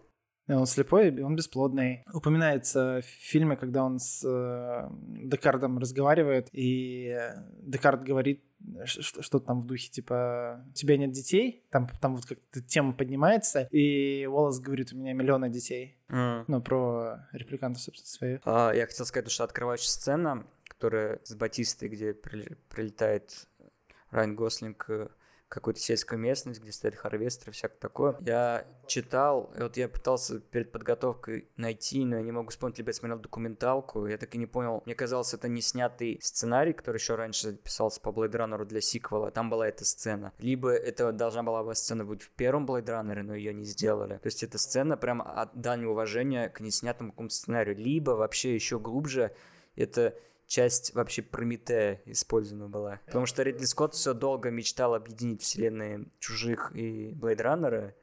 Так они не объединили. Там чисто есть э, пасхалки во всех фильмах друг другу у них и все.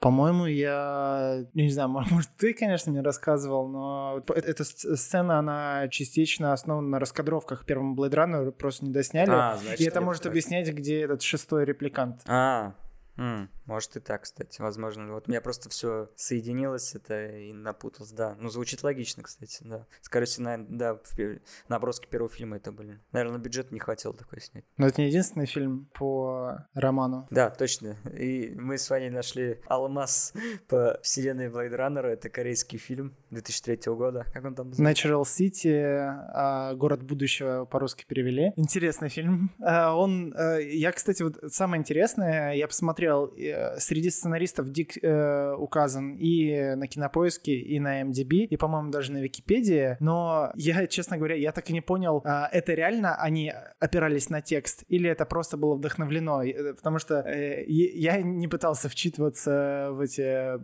в титры в конце, чтобы разобраться, написан там э, Филипп Дик или нет. Везде указано, что, вот, что это по Blade Runner. Хоть там и сильно все в сторону ушло, но Не, ну, э, концепция, да, к- э, вселенная... Видно вселенная Blade Runner. Да, ну там даже осно- сюжетная основа. Сбежали андроиды, есть вот охотники на этих э, андроидов, которых отправили э, убить, собственно, этих самых андроидов. Фильм, он, по-моему, там у него рейтинги какие-то не особо высокие. Я был очень удивлен, потому что фильм очень классным оказался. Я прям не ожидал, не ожидал. Фильм в целом классный, но меня особенно зацепил визуал, который прям, ну вот это киберпанк, киберпанк, которым его вот видно не только вот по там, Blade Runner, а и в дальнейших произведениях, вот как можно там представлять себе а, какого-нибудь Гибсона, а, вот фильм выглядит именно так, с этими огромными там, небоскребами. Там художка классная, мне очень понравился дизайн вот этих солдат с их масками асимметричными, когда у них там какие-то визоры на глазах А- отдельные. аниме напомнил. Ну, оно, ну да, Прям аниме- аниме там анимешки э, отдает вполне. Там, э, эти- там, там, там классная хореография, там, ну, это, это фильм а, боевик, по сути, и там боевка довольно крутая. Она, конечно, немного Мне- вычурно Мне азиатская. экшен немножко не понравился, то что видно из-за недостаточного бюджета его нарезали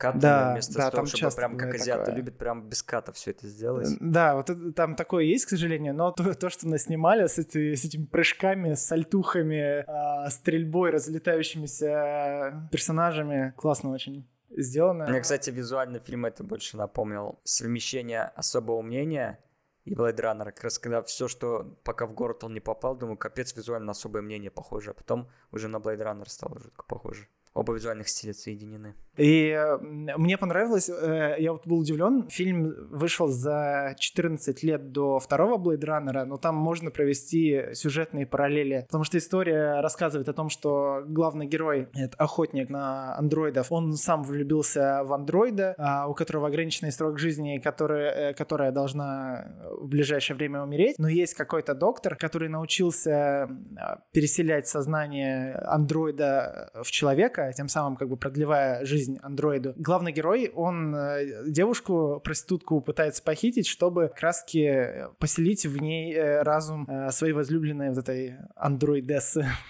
И э, можно провести э, параллель какую-то с тем, как в- во втором фильме главный герой занимается сексом с проституткой, на которую накладываются голограммы его вот этой электровозлюбленной. Мне кажется, есть что-то общее между вот этими сюжетными линиями. И там классно в начале главный герой с голограммой этой, ан- этого андроида разговаривает, и она так приседает и э, пальцем, по-моему, к нему как бы прикасается. Точно так же, как в конце второго фильма, ну, ближе к концу второго фильма, вот эта розовая голограмма Эми Дармас делает то же самое с Джой. Райаном Гослингом. Да, Джой. Ну да. Ну что сказать, ты все полно Нет, рассказал. там, там, там еще... Ну, там главный злодей еще- окажется в итоге этот доктор, который сознание пересаживает. Нет, а там прикольно, что а, главный герой, который этот охотник, это антагонист из Олдбоя, который вот этот молодой был, который все это сделал. М? Да, еще, знаешь, из чего орнул? С концовки, когда главный герой приходит сражаться с этим доктором, и там врубается отчет до взрыва базы, там говорят, типа, осталось 5 минут, он э, начинает, он, он что-то начинает драться с этим андроидом, да, доктором. Они очень долго дерутся, в итоге его этот э, андроид как-то так бьет, что тот падает и отрубается ненамного, приходит в себя и громко связь объявляет, осталось 3 минуты до взрыва, то есть 2 минуты прошло, а там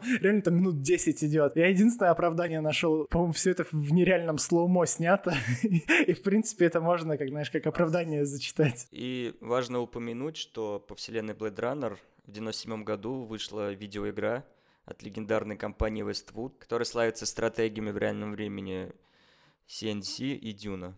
Сама игра является по жанру такой pixel hunting, квест, с небольшим элементом экшена, там иногда придется пострелять. Сам мир получился, знаешь, даже больше ближе к книге, чем к фильму. От фильма они взяли, конечно же, визуальную эстетику, Blade Runner и музыку Вангелиса, потому что это игра полностью по лицензии. Здесь позвали всех актеров, ну, кроме Харрисона Форда, Декарда здесь нету, он здесь упоминается просто иногда забавно. То, что от этого ты узнаешь, что действие фильма и игры, похоже, происходит параллельно. Потому что когда ты приходишь к Тайреллу, там тебя встречает Рэйчел и говорит, э, что сейчас мистер Тайрелл разговаривает с другим Blade Runner ом. И в отеле, кстати, тот самый отель, где жил Леон, ты встречаешь этого Леона на секунду. Главным героем, в отличие от персонажа Харрисона Форда, который был матерым Блейдраннером, уже является новенький. То первое дело по охоте на репликантов. Поэтому в помощники дают э, более опытного Блейдраннера. Ее, кстати, играет Лиза Эдленштайн. Она была из Доктора Хауса, глава больницы. Ну, вернули также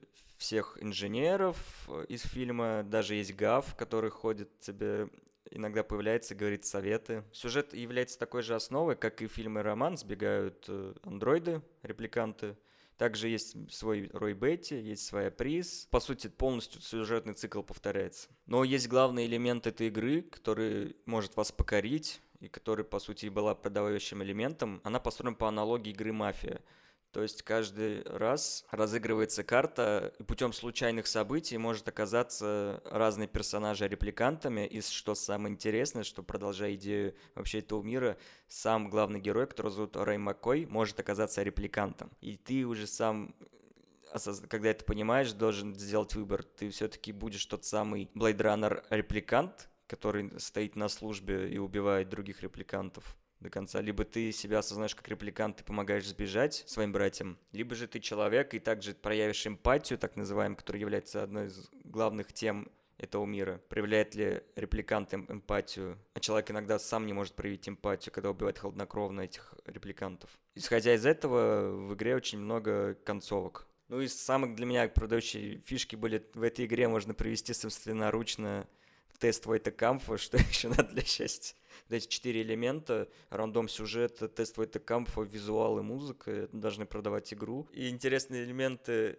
в этой игре, которые ее делают ближе к роману. Здесь упоминается каталог Сидни, в котором указаны животные, которые остались живы в этом мире, и их цены. И завязка сюжета происходит в таком магазине, где продаются животные. Из развязок интересных то, что половина животных этот продавец продает не настоящих и обманывает своих клиентов. И у самого главного героя есть животное, собака, который в итоге оказывается не настоящий. И здесь есть на фоне телевидения, его нужно, по сути, слушать, чтобы понимать, кто из персонажей может оказаться репликантом, там дают намеки на это. Про собаку еще забавно, что игра 97 -го года, а второй Blade Runner вышел через, получается, 20 лет после этого, и там тоже тема с собакой поднимается, потому что у Декарда в этом фильме есть собака, и Кей спрашивает, это настоящая собака или репликант? На что Харрисон Форд говорит, ну так спроси у нее сам. Да-да-да.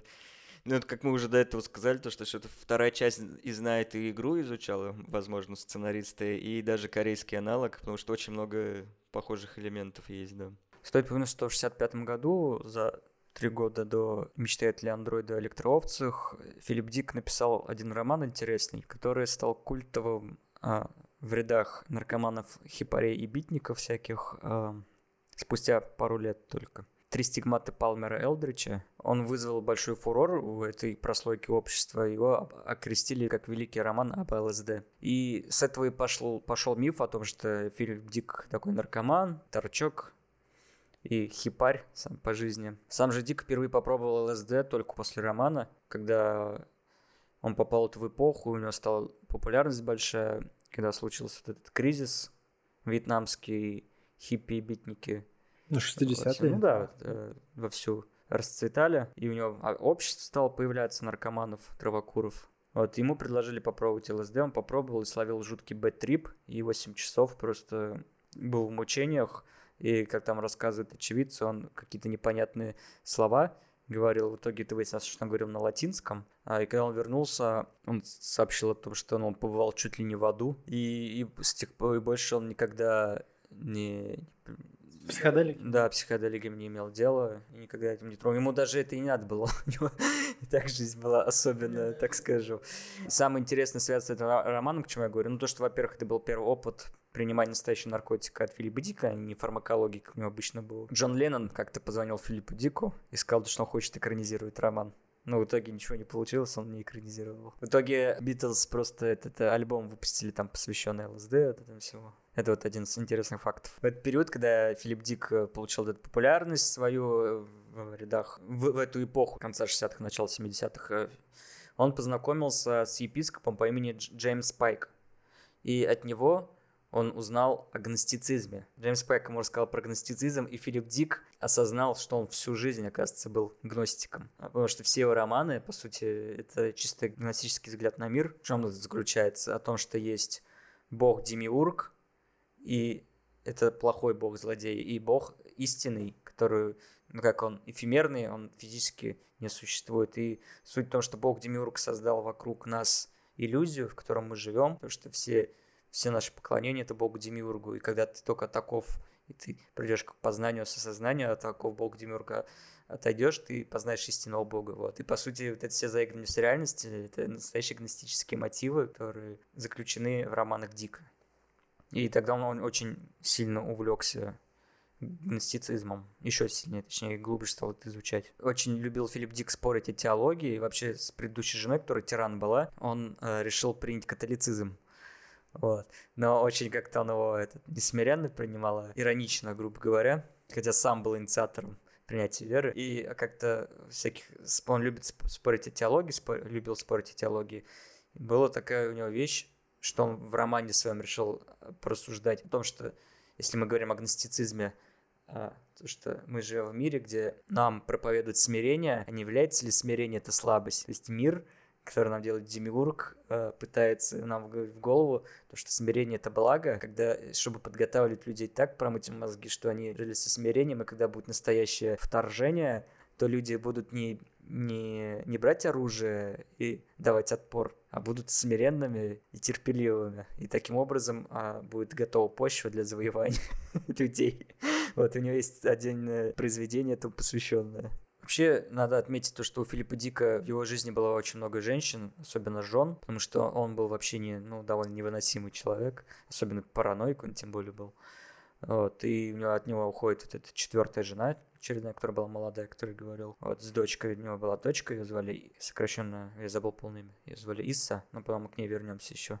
Иза, Иса, как там, кому как правильней. Когда она у него ушла, у них был свой дом, пригороде Калифорнии. Он совсем себя запустил и завел у себя дома притон с малолетними наркоманами. Он стал с ними тусить, покуривать травку, но на наркотиках он не сидел. Он был северен, он сидел в основном на фарме и вот иногда травку покуривал. В этот период, а, когда он с ними жил, случилась одна из вещей, которая на него очень сильно повлияло. Вообще, э, надо указать, что он, когда вот жил с своей четвертой женой, купил себе сейф. И в этот сейф положил вещи, которые ему очень важны для него лично. Там ни денег не было, там были вещи, которые ему лично важны. Там и рукописи были, какие-то наработки. И вот он там все запер, держал. И был один момент, что он приходит домой, возвращается, а у него весь дом скрыт, там все разломано, все разбросано, а сейф взорван. И все из сейфа пропало все его драгоценные вещи. А он же параноик, и он не понимал, что происходит, э, и думал, что за него взялось правительство, то, что тогда э, тема а я забыл сказать, когда вот был трансмиграция Палма Элдрича, то, что тогда была прям эпоха ЛСД, там в университетах преподаватели преподавали про ЛСД, все там рассказывали, там чуть ли не свобода ЛСД была, а потом резко правительство это все закрыло, и стала охота на наркоманов, то, что все наркотики незаконно, это все запрещено, вот у него была паранойя, потому что все на них вышло ФБР, потому что у него притон целый вообще наркоманов был, и за ними следят, охотятся, то, что прослушка у них там, то, что у них камера напичкана в доме, прослушка телефона, звучит очень знакомо, да, что-то?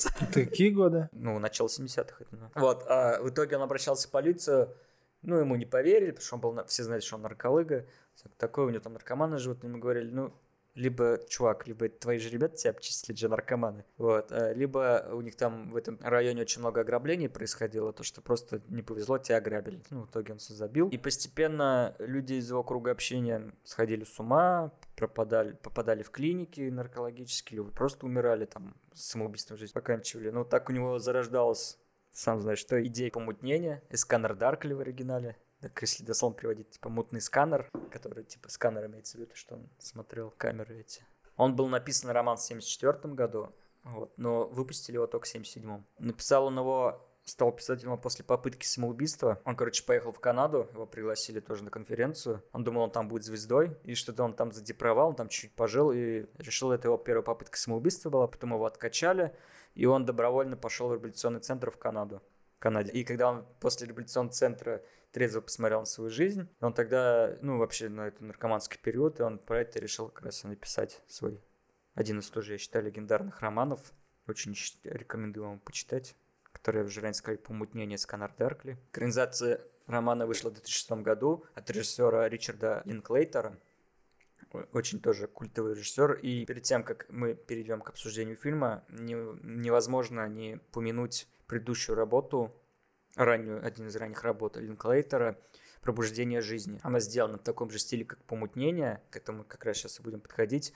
А, то, что помутнение само было сделано в очень экспериментальном стиле. Поверх живой съемки была наложена анимация, как ротоскопик? Фильм отсняли, по-моему, на ВХСную Ну, на камеру. обычную камеру. Просто, да, и даже не в декорациях там в основном и все такое. И, и э, э, ну, собственно, покадрово это все обрисовывали художники и рисовали окружение. И фильм вот, э, вот ну, в, в таком Ротоскоп анимации Ротоскоп, называют да-да-да. Эксперимент его первый был с фильм «Пробуждение жизни». Там он делал наработки, и как я, на- когда я начала смотреть фильм, вообще фильм о том, что там чувак попал в бесконечный сон, и не может из него вылезти. Вот, на него всегда снятся, он ходит с людьми, ему там люди ходят и философствуют о жизни, о вселенной, ну, о бытие, вот это всякое такое, ходит с ними, общается со всеми. А он просыпается, говорит знакомым, знакомый разговаривает о, о со- осознанном сне, сказать, как понять, ты в осозн... а, во сне или нет, то, что проверяй свет, там, выключай. Так, такой смотри на часы, то, что тебе часы будут показывать там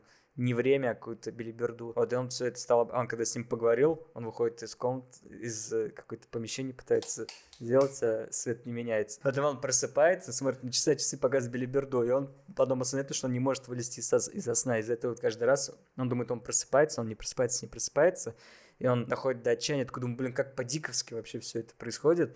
Думаю, не, не зря Линклейтер станет потом режиссером помутнений. Потом прям просто концовка, одна из последних монологов. Я потом прочитал, это сам Ликлейтер был, кто с ним разговаривал, ну, с героем. Там идет монолог про Филиппа Дика. Ну, вообще ли там вот этот персонаж Линклейтера рассказывает о бесконечном сне, что такая, что, ну, рассуждает о нем, и о том, что как вообще Возможно, ты умер, потому что когда ты умираешь, некоторые люди говорят, что ты, ты попадешь в этот бесконечный сон, что некоторые как раз называют раем или адом. Если у тебя будет во сне кошмар, то это, по сути, для тебя будет бесконечный ад. Если будет не кошмар, то это будет бесконечный рай.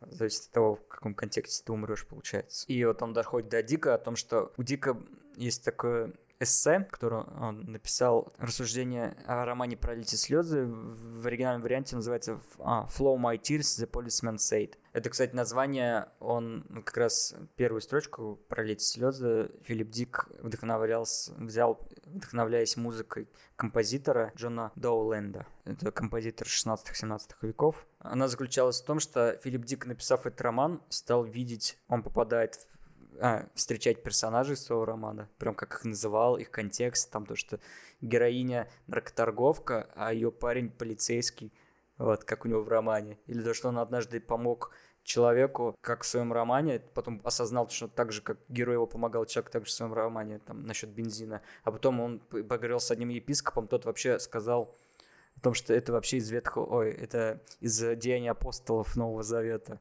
Он тогда это не читал, он просто, у него крыша поехала, как это так, как это вообще могло случиться. И тогда он для себя теорию гнос- гностическую провел насчет э, то, что он все-таки в мире иллюзии Демиурга живет, и мы живем до сих пор, ожидая второе пришествие Христа, и мы живем в 50-м там, или 70-м году нашей эры, времен второго храма, вот это все. И этот злой Демиург нам это сделал, чтобы мы так и не дождались Христа настоящего. И почему весь мир, если мы рассуждаем, бывает же такое выражение «история циклична», потому что эта история, мы до сих пор живем в начале века, и все повторяется, повторяется, повторяется и повторяется до бесконечности. Вот, забавная такая у него теория была. Вот, и по этому произведению «Пролить слезы» был один греческий фильм, а, но в итоге он был не про произведение. Это очень ужасный фильм, вообще не рекомендую смотреть. Называется «Утренний патруль» Morning Patrol 87 года. Оттуда взяты только это, завязка небольшая и частички глав романа. Все остальное там вообще ни о чем. Фильм, где просто женщина блуждает и все. Ну, короче, очень скучный, слабый фильм. Вот, и связан он с Диком только завязкой, чуть-чуть там, не обязательно к просмотру никак. Вернемся к помутнению. Роман написан был про период наркотический Филиппа Дика, и там все персонажи, это измененные имена всех людей, с которыми он общался, даже та же самая Донна, это девушка, которую он пытался подкатывать, вместо того, что она была кокаиновой наркоманкой, и она очень боялась физической, физической связи. Так вот, э, в 2006 году Линклейтер выпускает помутнение в такой же концепции, как пробуждение жизни. Как и пробуждение жизни, вначале лайв-съемка, потом поверх обрисования. На обычную камеру снимали, там только звук записывали хороший, там все без света, там в обычных квартирах, домах, все это снимали, потом все это обрисовывали. Да, самый забавный момент, там персонаж Вуди Харрисона, а Вуди Харрисон же никогда таким волосатым не был, там просто в лайв-съемке у меня эта документалку я смотрел, потому что у меня диско есть лицензионный, там такой вообще дешманский дурацкий парик был, с ратом парике играл, вот так, когда обрисовали все Но у него волосы у него классно они выглядят в э, фильме. Постоянно так они виляют туда-сюда прям, как во сне, знаешь. Ну, это за основу истории, как я уже сказал, Филиппа Дика из жизни, только он ее разбавил тем, что он добавил научно-фантастический элемент. Это костюмы, которые надевают агенты под прикрытием, чтобы их не узнали, и чтобы даже в полиции сами не знали полицейские, что за агент под прикрытием перед ними стоит. Вот, и, кстати, забавный момент, там в открывающей сцене фильма, когда он э, выступает же перед зрителями, там, когда он сидит, там э, этот образ заменяющийся, на секунду образ Филиппа Дика появляется. А, там, по-моему, среди них и сам Киану Ривз тоже мелькает. Ну, тут я не помню, там прям Филипп Дик прям надольше его оставляет, прям сразу в глаза бросается. Мне кажется, они знают, кто есть кто. Э, Потому что с Донной, А, которая ну на самом да, деле не Донна, в то, конце-то говорят без костюмов. э, Возможно, это для него все устроили показуху, чтобы он, ну, поехал крышей незаметно для Там себя. же даже в конце говорят, то, что они специально так его подвели, чтобы наркотики на наркотиках там весь подсел и свой мозг Ну, в уничтожил. общем, э, история фильма, ну, о чем рассказывает фильм. Это о том, что как раз и параноил Филипп Дик, то, что за наркоманами следят агенты, и то, что а, наркоманы вообще все друг друга подозревают, и каждый из них может быть агент, и так и оказывается, что среди наркоманов главный герой, я забыл имя, Арктор, фамилия. Арктор, э, Боб Арктор. Бо- Бо- а, да, Роберт, да. Боб Арктор, который играет Киану Ривз, вообще там очень звездный каст. Киану Ривз, Вуди Харрисон, Роберт Дауни-младший и Вайнона Райдер. И они там прекрасные. Да, и у каждого свое прекрасное амплуа. Каждый персонаж там сразу вам полюбится. И даже этот актер, я не помню, как зовут, который играл у них этого. Вообще, С жуками, которые да, ты имеешь в его виду, я забыл. по-настоящему зовут. Джерри. Это Рори... э, Кокрейн, да, Рори Кокрейн. Кокрейн, да. А персонажа Чарльз Фрек зовут. Фрек, да. Да, и исполнение Рори Кокрейна, персонажа Фрека, просто бесподобно. Такого фрика сыграл интересного, который ищет жуков. И это, кстати, реальный э, знакомый Филиппа Дика, которому чудились жуки, то, что он довел себя до самоубийства в итоге от этого. Вообще, стоит отметить то, что почему такие шикарные диалоги в этом фильме, ну, потому что это настоящий наркоманский диалог, который Филипп Дик слушал, слышал и знает, поэтому они такие реалистичные, такие шикарные. То есть люди просто общаются о какой-то фигне непонятной, который как никогда не подумаешь, что, что будешь общаться. Там сюжет дают то, что как будто за персонажем Арктора надо следить, то, что он там главный злодей. Итоге выясняется... Не, ну там он злодей. одновременно, он агент, но его все подозревают, что он может быть злодеем. Там, там что самое классное, очень плавно его сумасшествие от наркотика наступает, как он закидывается больше и больше наркотой, он на начинает работе, а, проваливаться, да, в интервью на работе, там Не, особенно он классно, когда помнишь, закидывается на работу. Да-да-да, и когда, помнишь, там э, он э, приходит на очередное вот обследование врачей, там врачи просто внешность меняется прям на ходу, и э, когда он, он уже о себе в третьем лице говорить начинает, когда ему говорили, что, типа, да, да, вот у нас тут подозрение на Боба Арктора, ну, э, коллега ему говорит, а он такой, да, блин, да почему, ну, уже, уже уходит, там, переодевается, Боб Арктор, я знаю его, он типа, классный парень, и все такое. Он уже сам не знает, что Да-да-да, он там, у него тоже все поехало. Я хотела, у меня здесь пометка есть интересная, то, что несмотря на то, что они в костюмах, а, но когда ты знаешь повадки человека, можно определить, я у Донны очень заметил актерскую игру прям этой. Да, я тоже Э, подметил, когда все искажено, Да, да, это как э, актерская игра Вайнона Райдер прям вообще виделась там, короче, интонация, я не запомнил, какая она такую интонацию сказала, как, господи, это интонация Я запомнил. Это в самом первом диалоге у них, когда происходит даже а, Вайнона Райдер низкая, и этот Хэнк тоже очень низкий. Фильм очень стоит посмотреть. Не, фи- фильм легендарный, я его смотрел миллион раз, мне кажется. К- каждый раз на одном дыхании вообще Да, я рекомендую обязательно роман почитать, потому что все-таки в фильме не покажешь больше, тем более в час сорок, чем в романе. Роман-то это роман. Вот. И я сам роман перечитывал, само произведение перечитывал на раза четыре минимум точно.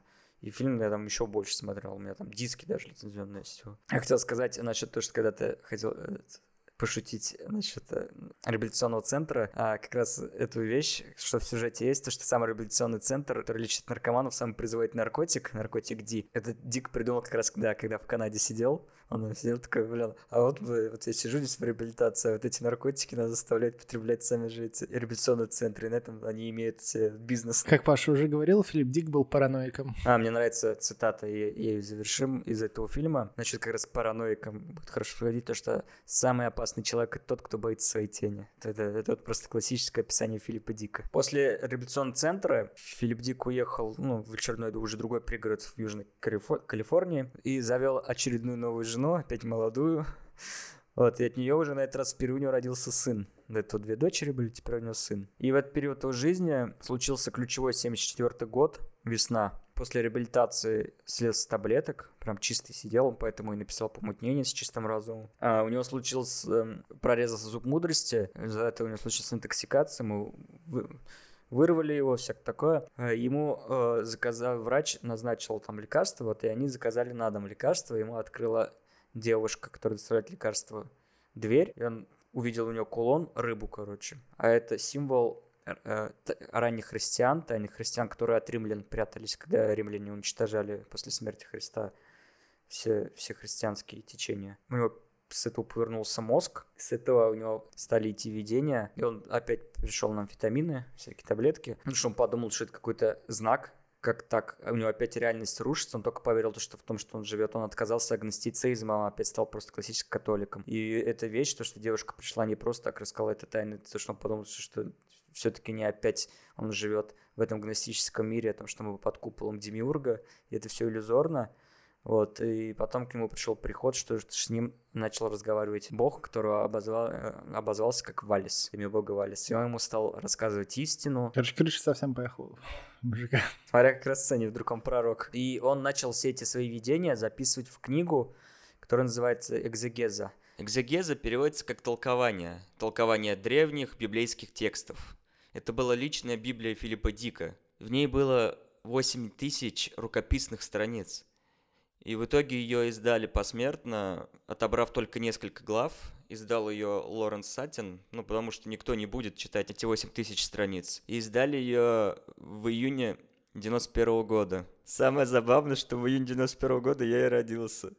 И прям как будто был помазан с Филиппом Диком. В России же эту книгу издали вот только совсем недавно, в 2020 году.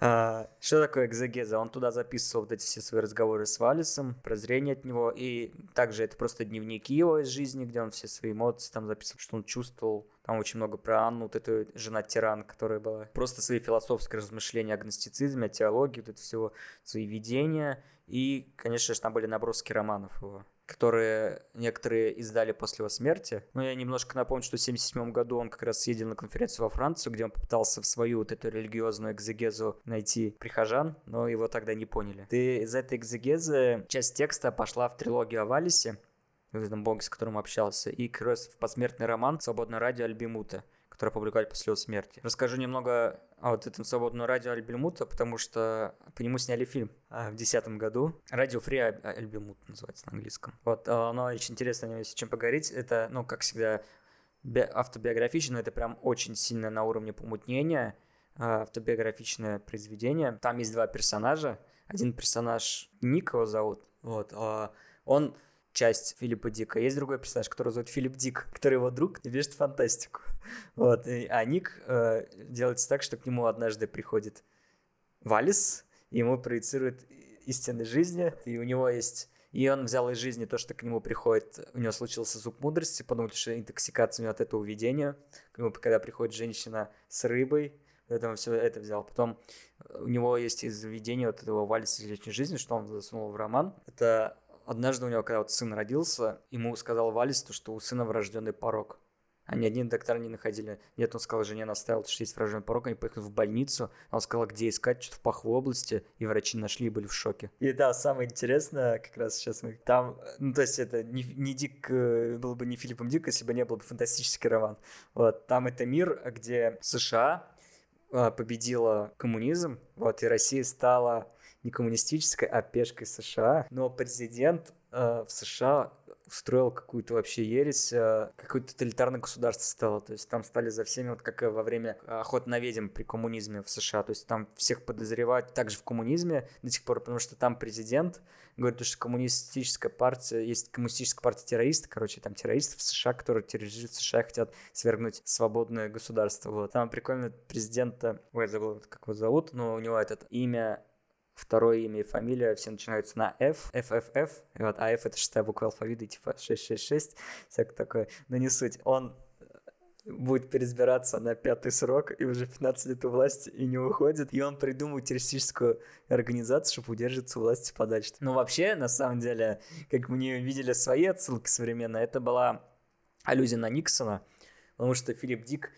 всей душой ненавидел Никсона и всегда его считал скрытым коммунизм, коммунистом. А, ну вот и в сюжете то, что этот президент в итоге скрытый коммунист оказался. И он специально сделал так, иллюзия, то, что они победили СССР, но, и, но зато победили тем, что коммунизм, тем, что устроил коммунизм в США и устраивает тота- тоталитарную диктатуру. Вообще Дик считал Никсона своим личным врагом, прям реально считал личным врагом, хотя Никсона ни разу о Дике и не слышал. Он вообще его знал давно еще, когда он был этим губернатором, там как с он там сенатором, сенатором с этого начинают, ради, радикальных взглядов. И вот когда случился вот Рогейский скандал, как раз на этом тоже основывался, когда писал этот роман, то, что везде всех прослушивают. Кстати, в этот роман вложил свою историю о том, что сейф взорвали, как раз о том, что вот эти паранойя, то, что это вот правительство взорвало и забрало его рукопись о том, что он писал о своем друге, который Валиса повстречал, чтобы свергнуть тоталитарное правительство, то, что президент коммунист, это все. Вот и когда в жизни, сейчас мы идем к жизни, потому что это прямо из жизни все дико, когда случился Тергейтский скандал, Дик сидел и понимал то, что они это с Валисом специально устроили, этот скандал, чтобы Никсона свергли с власти, и Никсон проиграл, и Дик себя тогда посчитал победителем, что наконец-то победил Никсон. Надо о фильме сказать, это очень дешевое кино, на самом деле, там потом на Кикстартере даже собирали деньги, чтобы Blu-ray выпустить. А, не Blu-ray, не так. Фильм настолько дешевый, что его не пустили в прокат, он был директ, то уже не DVD, а цифровой релиз, вот релиз. Вот, а потом они решили все-таки попробовать в прокат пойти спустя три года. На Kickstarter собирали на прокат, и потом сказали, своим бейкерам они Blu-ray диск подарят. Вот, не знаю, они получили свой прокат или нет. Но фильм очень дешево выглядит, но очень интересно все равно смотрится. Артисты там, кстати, хорошие, нормальные.